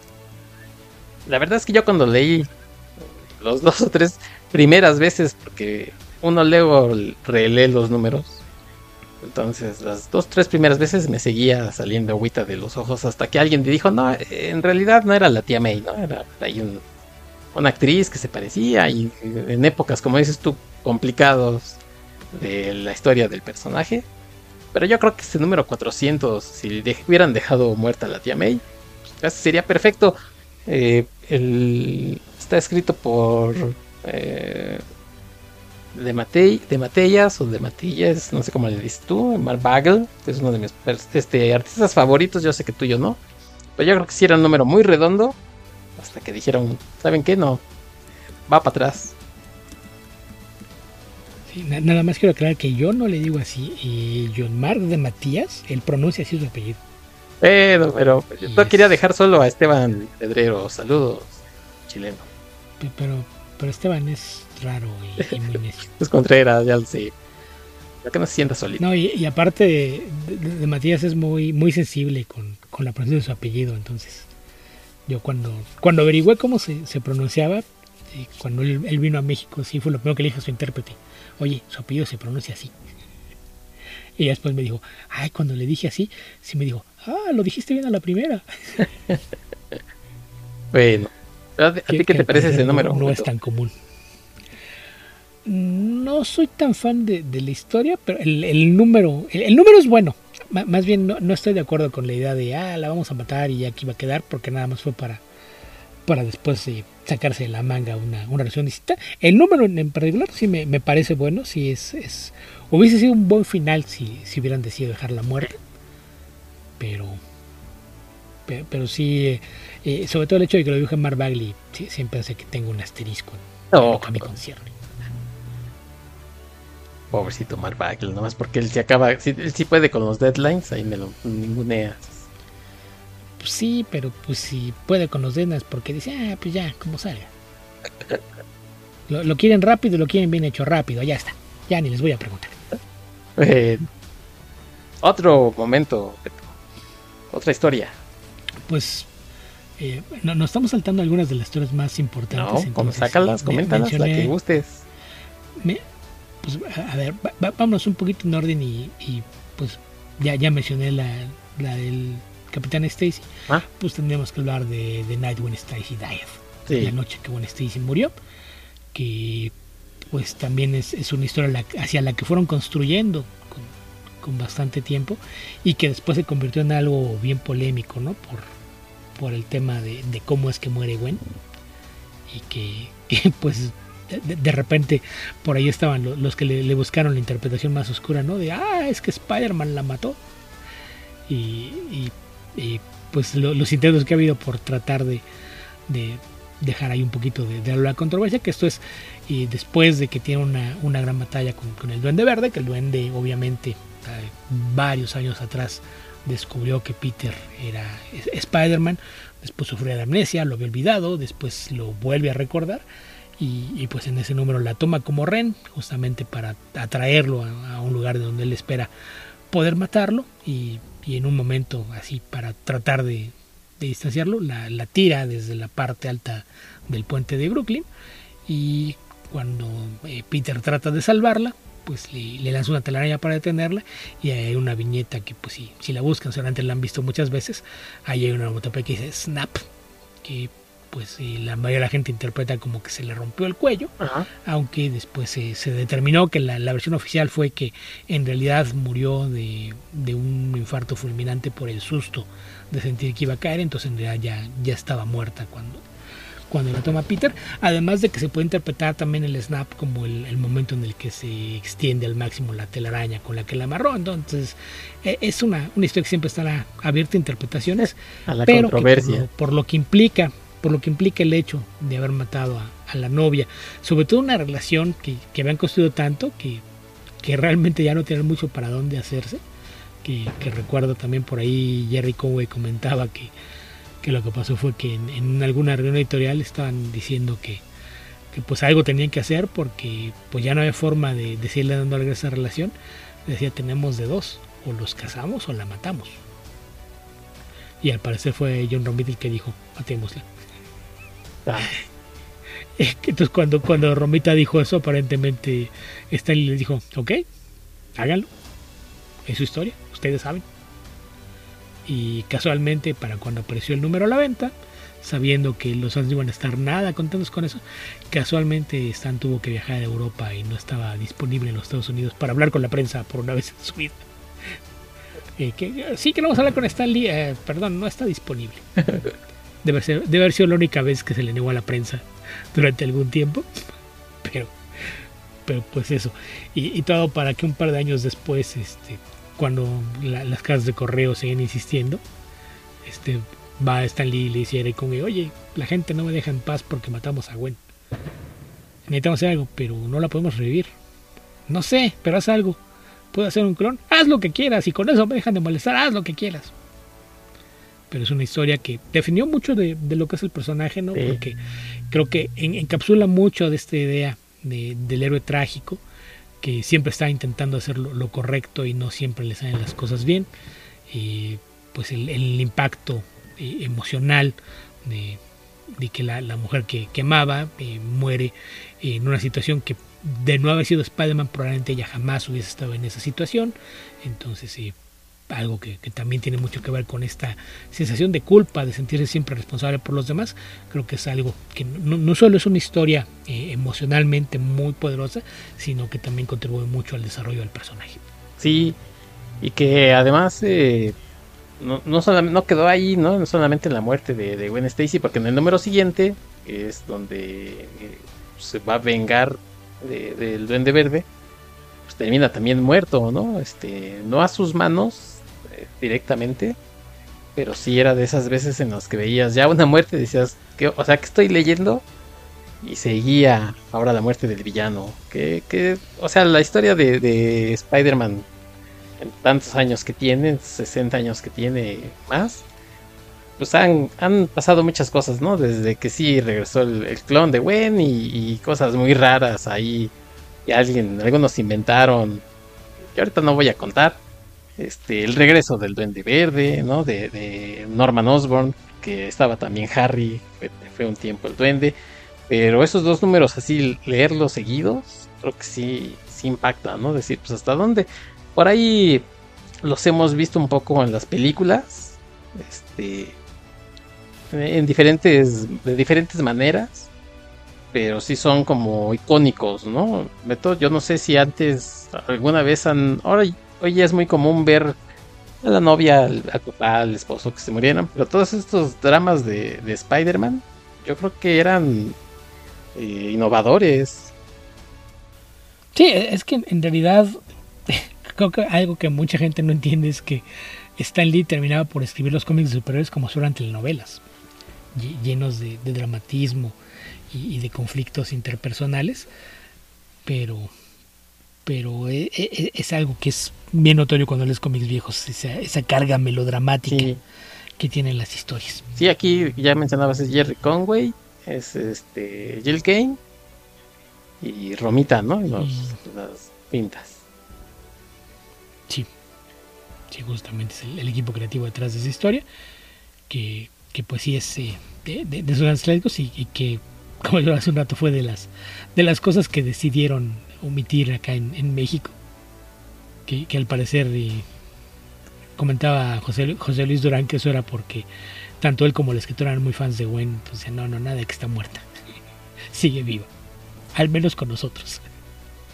Sí, y después este pasó bastante tiempo porque a lo mejor la gente cree que eh, sí, o sea, sí empezó a andar con, con Mary Jane, algún tiempo después y después como que se dejaron, incluso Peter le pidió matrimonio, Gwen, este Gwen, Mary Jane lo rechazó e incluso dejó de salir un rato Mary Jane, ya después regresaría, pero no fue como que inmediato, ya, ya se murió Gwen y ya, este, ahora me caso con Mary Jane, ¿no? O sea, pasaron muchas cosas en la vida de, de Peter después de eso. Sí, fueron... En, en, el mundo real pasaron más de 10 años sí. antes de que se casara con, con, su mejor amiga después de perder a, a, su antigua novia. Así es de que sí, sí, hay bastante tiempo de distancia entre ambos sucesos. Sí, sí, sí. Que no crean que fue así de, ah, pues ya se murió y ahora acá hay otra. No, pues no, fue tan así, tan, tan feo. Este, Beto, y también un poquito antes esta historia donde pues Peter renuncia a ser Spider-Man que era creo que yo también algo muy raro, ¿no? Que un personaje eh, renunciara a ser el, el héroe. Este se llama Spider-Man No More. Que parece además es el primer número de Kingpin, un personaje que era al principio, pues, lo que decía yo, ¿no? Muy, muy cliché, el jefe de este gángster. Y por algunos números que salió no pasaba de eso. Incluso por ahí parecía que se había muerto. Pero en ese primer número no solamente está esta renuncia de, Peter como Spider-Man, sino hay un montón de cosas este, que se han homenajeado y parodiado y lo que me digas. Desde la portada hasta las mismas eh, viñetas en donde Peter deja su traje este, en un bote de basura. Y, y, yo creo que cuando yo leí esa historia era así de, bueno, ya sabía que no, no iba a dejar de ser Spider-Man y ya. Pero es esto que dices tú de ver el, dibujo de, de, Romita. Este, y ver a un Peter como muy contento, ya, miren, ¿saben qué onda? Esto de la eh, los poderes y la responsabilidad ya lo dejé. E incluso por ahí bromea con la tía May y le dice, tía May, ya estoy ahora sí 100% aquí contigo, no me preguntes por qué, pero yo ya me quité de, de broncas. Y por un momento dices, pues sí, creo que Peter se lo merece. Pero eso es algo que, que, creo que define al personaje, ¿no? Que al final él se da cuenta que si tiene ese poder, debe de usarlo para, para ayudar a los demás, a la gente que, que lo necesite. Porque para eso para algo lo tiene, ¿no? Y eso define a, Peter y a, Spider-Man. Sí, es, es también de historias bien, bien clásicas, como dices, partiendo de la portada, ¿no? Que es una de las imágenes más homenajeadas y, repetidas en, la historia de, del cómic y no solo de, superhéroes. Y, las viñetas, pues incluso en, otras historias, ¿no? Por ahí, en varios años, varios años, casi 20 años después, cuando Mark Wolf mayor presiona a los Teen Titans y cuando Dick Grayson y, y Kid Flash deciden renunciar, ves una repetición de lo mismo, ¿no? Los trajes en la basura. sí. Sí, sí, sí, digo, esas genialidades, ¿no? Que todo el mundo dice, ups, yo quiero hacer algo como eso. Incluso John Romita Jr., o sea, el hijo de John Romita, este, ah, por ahí hizo algunas cosas, hizo algún hace poco, ¿no? Este, antes de, morir, creo que hicieron una, no sé si una portada o solamente era una ilustración, pero la hicieron creo que juntos, ahí parecida. Sí, sí, y, vamos, es de, de, las imágenes más, más replicadas, ¿no? Hemos visto la portada hecha hasta en, Los Simpson, por ejemplo. Sí, sí, de, de Barman. Sí, sí, sí, pues también esa historia, ¿no? Que espectacular de, de Spider-Man. Aviéntate otra, Beto. De cualquier momento, ¿eh? no necesariamente lo, que tú quieras. Sí, ¿no? Y pues ya, ya que estamos eh, intercalando momentos épicos con algunas de las nuevas historias, pues no podemos dejar de mencionar Craven's Last Hunt, la última cacería de Craven. Sí. Que yo creo que también es de, de, esas historias que eh, cuando a alguien le preguntas por las mejores historias de Spider-Man, esa siempre va a aparecer hasta arriba. Si, si alguien no la tiene hasta arriba de su lista, pues seguro está en, en el top 3 que es esta historia en donde pues Craven decide que, que, su vida ya no tiene ningún sentido y no, no le queda nada más que demostrar que realmente puede matar a, Spider-Man y ponerle punto final a todo. Y, pues nos encontramos con, con, esta historia en la que pues pasa lo, lo que parece improbable, ¿no? Que, que Craven logre derrotar a Spider-Man para después ocupar su lugar. Creo que es, eh, e, es una historia que, ah, vuelvo a lo mismo, el, desarrollo de personajes, lo que hace con ella, el, la, historia lidia mucho con, con, toda esta figura atormentada de, de Craven, con muchos de, de, los sueños de esta idea de, Peter Parker de siempre estar pensando antes en los demás que en él y toda la angustia que esto eh, genera en, Mary Jane creo que es una, una historia que eh, pues tiene una, una resonancia emocional bastante fuerte para, para los personajes y no por nada se le considera como los grandes clásicos de, del medio, no, no, no solo de, de Spider-Man como tal, es como una de las mejores historias de, superhéroes. Esta pues es también una historia escrita por John Mark de Matías, en este caso con dibujo de, Mike Seck, un, artista que, también creo que merecería mucho más fama de la que tiene, uno de los grandes narradores visuales del medio, y que pues también me, parece que es una de esas historias que, que sí, quien quiera que sea fan de, de Spider-Man o, de los superhéroes o los cómics en general, debe echarle un vistazo alguna vez, que pues, es una, una cosa que se produjo en 1987, si no mal recuerdo. Eh, sí, porque además eh, es una historia, como dicen por ahí, sui generis, en donde uno pensaría que el principal protagonista es Spider-Man, pero no es Kraven. O sea, entendemos ahí un montón de cosas de Kraven que resume más o menos las cosas que habíamos visto durante muchos años viéndolo pelear con Spider-Man, ¿no? Porque si era un personaje como con mucho honor que quería vencerlo porque él vencía todas las bestias y Spider-Man se le resistía. Por ahí hay una historia, creo que me acuerdo, no sé cómo se llama su, la que era su pareja, Calypso, creo que se llamaba. Por ahí se mete en una pelea con, ¿no? Se mete con con Spider-Man y, y, Kraven ya está a punto de derrotarlo y se da cuenta que Calypso este, intervino y es así de no, yo no necesito ayuda de nadie ni de ti y, así no quiero vencer a Spider-Man y derrota tras derrota hasta que llega este momento que pues sí es impactante, ¿no? Porque decir, ya te derroté, pero ahora quiero ser o sentir por un momento cómo, lo, cómo es tu vida, eh, no de Peter, sino de Spider-Man. Entonces, sí es una de esas historias que hay que leer en, algún momento. Si te guste o no el personaje, pero si te llaman la atención los cómics, sí hay que leerlo, ¿no? Sí, sí, yo soy que sí. Sí, por ahí también. Aquí en México, según yo, se ha editado, ¿qué serán? ¿Unos dos, tres veces? Mm, no estoy seguro. Yo al menos sé que una en, novedades apareció serializada en, la, serie La Sombra Sombra Araña. Y me parece que después apareció al menos una versión de Beat. Y según yo, al menos esas dos veces. Creo que Televisa sacó otra. Pues, ya son tres. Ok. Y no me extrañaría que en algún momento Panini la volviera a sacar, ¿no? Pues si, sale la película esta de Kraven finalmente, pues aprovecharse. Sí, probablemente sea las primeras cosas que, que pondrían en fila de, sí, miren, acá está el cómic. Sí, sí, sí. Entonces, yo creo que, que eh, como repito, y eh, Spider-Man que siempre ha estado casi a la venta, pues son de esas historias que, que hay que leer y si cuando salen, pues seguirla. Yo voy a decir una más, Beto, este, esta es una historia también. Y ya para ir cerrando, ya tenemos dos horas, para no alargar mucho esto. Voy a recomendarles eh, una historia que salió, que será hace un par de años, que se llama Laffy Story, de Chip Starsky y Mark Bagel. Otra vez tu, cuate, Mark Bagel. Pero es una historia que cuenta la vida de, Peter en diferentes momentos, sobre todo en diferentes décadas. Desde los 60 él va creciendo, estamos en una historia que es de tiempo real.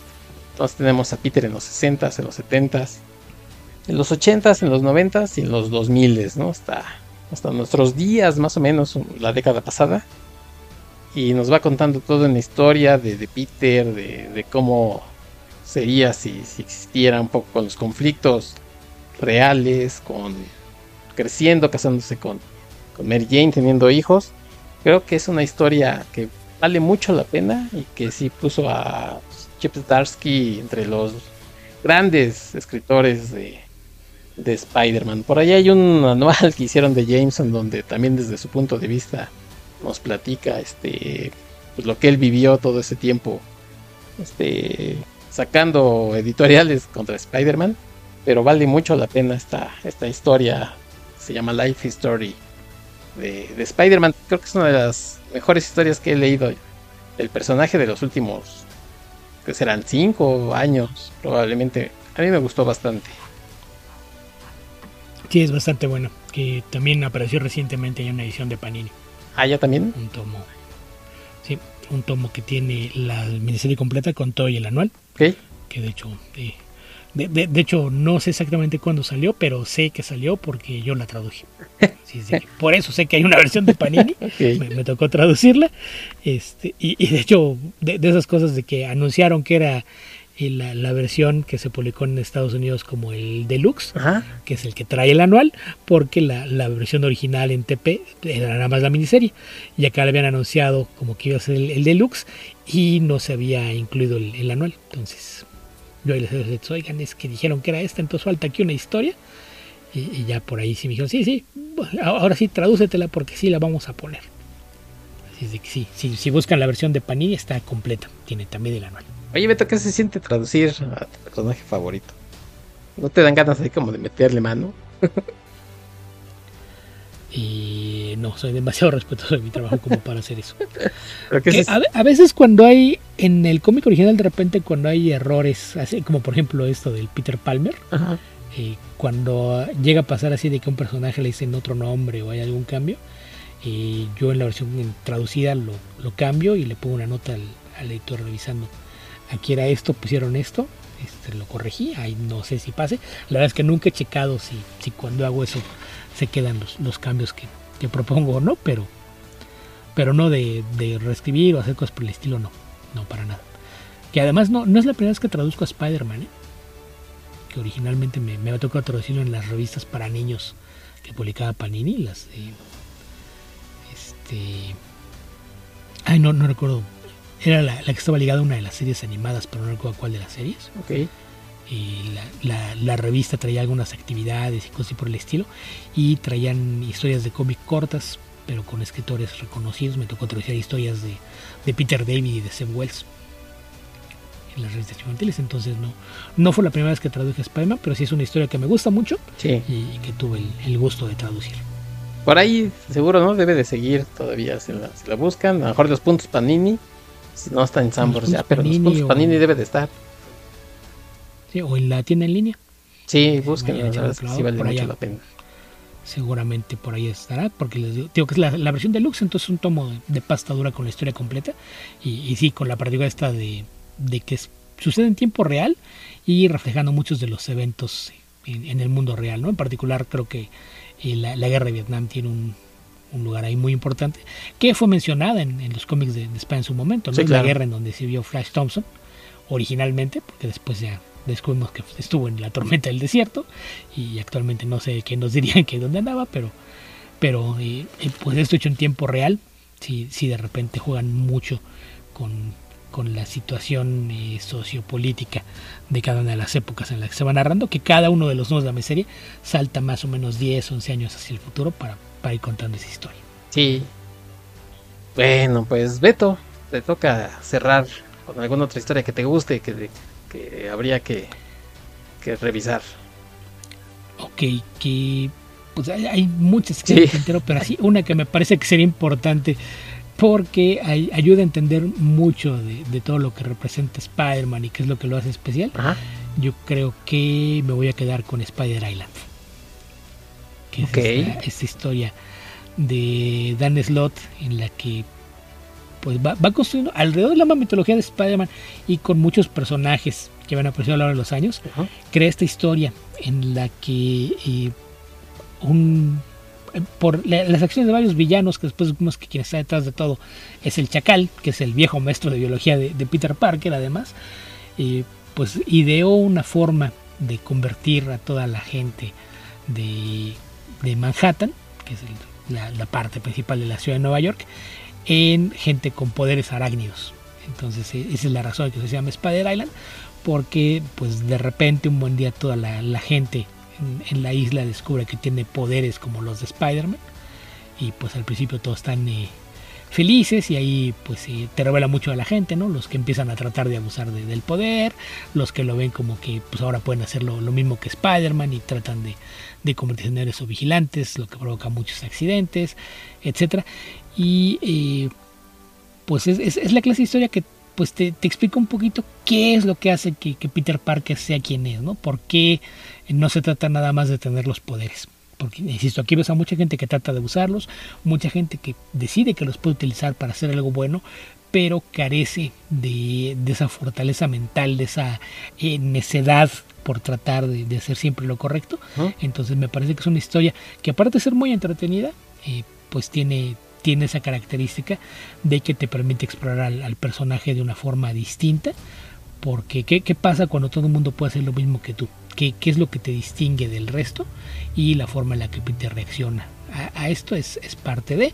Después, sí, conforme se va revelando todo lo que implica el que le hayan dado poderes a toda la gente en la isla, es algo que va enriqueciendo la historia. Además de, de que es otra de estas historias que refleja un poquito en las cosas que vemos en el mundo real, ¿no? Porque eh, esto apareció en 2011, que fue una época en la que justamente la ciudad de Nueva York sufrió una plaga de chinches y utilizan a las chinches como parte de, de la historia de una forma bastante interesante. Entonces creo que es uno, de esos casos en los que eh, pues la, historia eh, termina por eh, construir algo que es relevante dentro del mundo real, que se alimenta y ya a la vez crece en la mitología del personaje y que hace un gran trabajo explicando un poquito las motivaciones y la percepción que la gente a su alrededor tiene de lo que es el personaje. Entonces, yo creo que de las historias así de años recientes, me parece que es otro de esos casos de una historia que vale mucho la pena leer. Como ya mencioné, es una historia escrita por Dan Slott y que en el arte, de- debido a que él escribía tres cómics de Spider-Man al mes, pues hay, hay varios artistas involucrados, incluidos por ahí Humberto Ramos y Stefano Caselli, son quizás los, los artistas principales en, en, esta saga. Creo que es también una, una, historia que vale mucho la pena, que también hay eh, colecciones en inglés, esta no estoy seguro, me imagino que en algún momento lo haber sacado Televisa, pero no podría asegurarlo. Sí, sí, yo casi estoy seguro que sí la sacó Televisa. Pero pues ya son, luego de esos números, sobre todo sueltos, ya es más complicado conseguirlo, pero bueno, pues acérquense a sus tiendas de confianza, pues en línea y ahí los pueden encontrar. O, a, o a presionen al tío Panini en su red social favorita y pídanle un, una colección de eso. Exacto, sí, luego ellos andan ahí pidiendo este recomendaciones o sugerencias para sugerencias para qué sacar, pues díganme, oigan, necesitamos un tomo extra choncho de esto.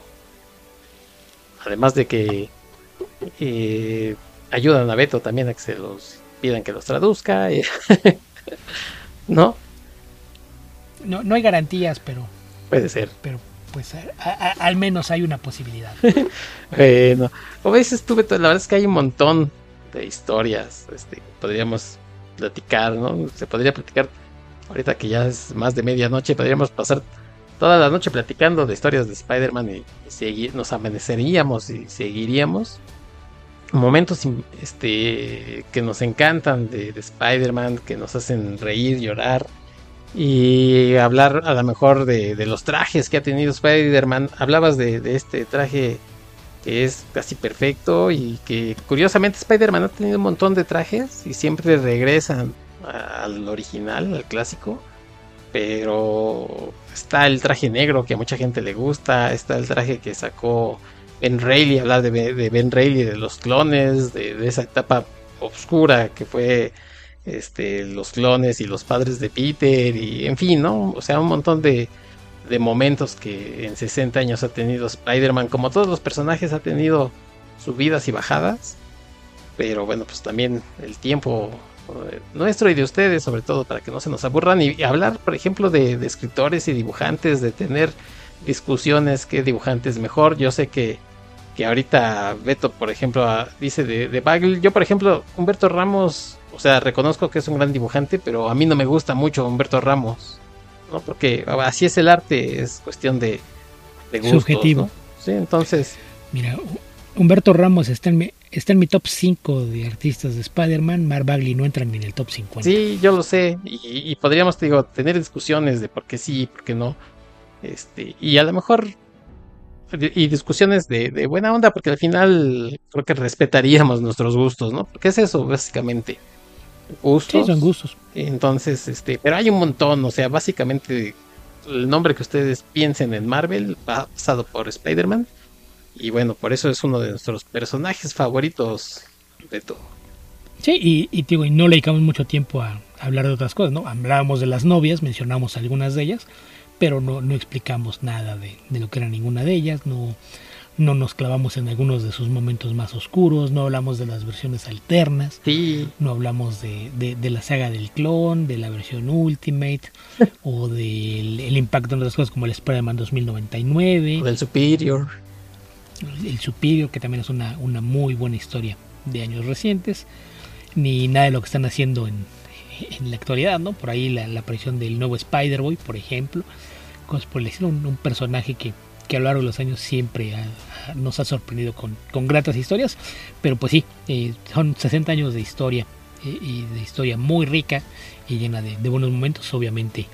Eh, era muy difícil que pudiéramos abarcar todo en un solo programa. Exacto, ya regresaremos con, con Spider-Man en, en el futuro, ya sea en cómics, televisión, en las películas, hay un montón de cosas que platicar de todo. Y bueno, pues digo, para no, para no alargar demasiado los, los episodios, pues yo te quiero agradecer que nos hayas platicado algunas historias y anécdotas que rodean a nuestro trepamuros favorito. No, al contrario, ya sabes que siempre es un, un, placer venir a hablar de estas cosas que me gustan contigo y pues en este caso también ya, ya expliqué algunas de las razones por las que es un, un personaje muy importante para mí. Y oye Beto, y también pues agradecerte que hayas estado este año, que yo sé que ha sido complicado para ti, pero que hayas estado aquí en archivos temporales platicando. Eh, pues sacando anécdotas y a veces yo sé que es este pues, complicado seguir ahí de, oye, ahora esto, ahora aquello, tú siempre estás dispuesto a platicar de cualquier cosa, pues te lo agradezco mucho, estamos en diciembre terminando este año, así es que yo creo que nos veremos, nos escucharemos y platicaremos de un montón de cosas el próximo año y por eso te agradezco mucho. No, al contrario, como ya, ya dije, siempre es un placer, son cosas de, que, me gustan mucho y de las que siempre me, me encanta poder compartir, platicar con alguien más, intercambiar opiniones, etcétera. Entonces, sí, siempre es un placer eh, participar contigo en este programa. Gracias, Beto, y pues a la gente que nos escucha, agradecerles. He estado con, con nosotros este año, todavía por ahí habrá un episodio más. Pero bueno, pues por lo pronto agradecerles, agradecerles a la gente que anduvo compartiendo, eh, pues que somos uno de sus podcasts favoritos. Muchas gracias, muchas gracias. Otra vez, eh, por haberlo dicho, a los que les da pena, no les dé pena, díganlo. Y díganle a sus, a sus parientes, a sus vecinos, a sus amiguitos que nos escuchen, que se suscriban a archivos temporales y que, bueno, pues si tienen alguna sugerencia, opinión, o si a ustedes les gusta más el, el arte de Humberto Ramos o de John Romita Papá o del Junior, que luego el Junior hay muchas discusiones. Y así, a mí sí me gusta, tiene momentos, obviamente, John Romita Jr., pero es uno de esos dibujantes que creo que en general me gusta cuando, cuando hace bien su trabajo. Pero si ustedes tienen algún artista favorito de Spider-Man, pues coméntenlo con nosotros. Ya saben que tenemos vías eh, en ex Twitter, estamos como Aten Podcast, en Facebook y eh, también en Evox o en Spotify nos pueden dejar sugerencias. Beto, ¿a ti cómo te pueden contactar? Y bueno, pues en, redes sociales todavía estoy activo en lo que queda de Twitter. Ahí me encuentran como albion2112. Eh, mientras no, no se termine de caer el changarro, probablemente seguiré por ahí. Ya no, no de forma tan activa. Eh, pero pero ahí, ahí todavía me, me encuentran. Todavía eh, participo por ahí mayormente haciendo retweets y respondiendo tweets de, de otras gentes. También ya tengo cuenta en Blue Sky donde también estoy como Albion2112. Si ya está en la plataforma, búsquenme así, ya sea con mi nombre, como Alberto Calvo, como Albion2112, seguramente me van a encontrar. Si quieren hacerlo desde fuera, pues es con la, dirección de usuario completa, que es albion2112.bsky.social, que es cómo funcionan las direcciones de allá. Ahí me encuentran también. Más allá de eso, tengo un blog que últimamente he estado medio ¿no? como ya mencionó Héctor, ha sido un año complicado, pero espero poco a poco irlo retomando, que está en Noguera, las necesidades.blogspot.com, todo de corrido, y donde pues mayormente escribo sobre películas, es de televisión, libros, cómics, etcétera, toda esta clase de, de, cosas de las que a veces comentamos por aquí, que son los temas que más me, me interesan en cuestión de, de entretenimiento, y tengo también una página de Patreon encuentran en patreon.com diagonal y ficcionauta, donde hay acceso anticipado a casi todo el material que está disponible en el blog, además de textos originales y exclusivos para esa plataforma. También está Comic Verso, si a ustedes les gustó todo lo que estaba aquí platicando Beto, pues en Comic Verso se expanden porque además es cada ocho días hablando de, de cómics y otras linduras, así es que también que se den una vuelta para allá Beto. Sí, ahí nos encuentran en las principales plataformas de, audio. Si buscan ahí Comic Verso, seguramente les, les aparecerá como resultado nuestro podcast. Y además de que nos pueden encontrar también en, nuestro en la red, que es eh, comicverso.org, donde además hay ahí enlaces a, todos los otros sitios donde nos pueden encontrar. También, si ustedes se dan o escuchan eh, archivos temporales en Spotify, ahí está como recomendación precisamente Comic Verso para que ustedes puedan acceder rápidamente a escuchar los episodios que producen Beto y Esteban Pedreros, chileno, quien manda un saludo y agradezco que escuche por ahí los episodios que aquí se producen. Bueno, pues muchas gracias por habernos escuchado, espero que les haya gustado este episodio. Beto, no podríamos irnos con otra cosa más que con los Ramones. Sí, un, un tema clásico en una versión actualizada, que ¿Qué, más puedes pedir? Exactamente. Y actualizada es un decir, ¿verdad? sí, porque es de los 80 y tan. De 80 y algo, pero. Pero pues, todo el mundo se lo es sabe. La versión, es la versión de nuestra generación, esa la hicieron cuando ya habíamos nacido. Exactamente. Eh, no. Pues muchas gracias por habernos escuchado. Vámonos, Beto. A apagar la luz, ahora sí. Sí. Porque además están sonando las sirenas y yo le pido a Spider-Man que siga luchando con todas sus fuerzas. Adiós. Hasta la próxima.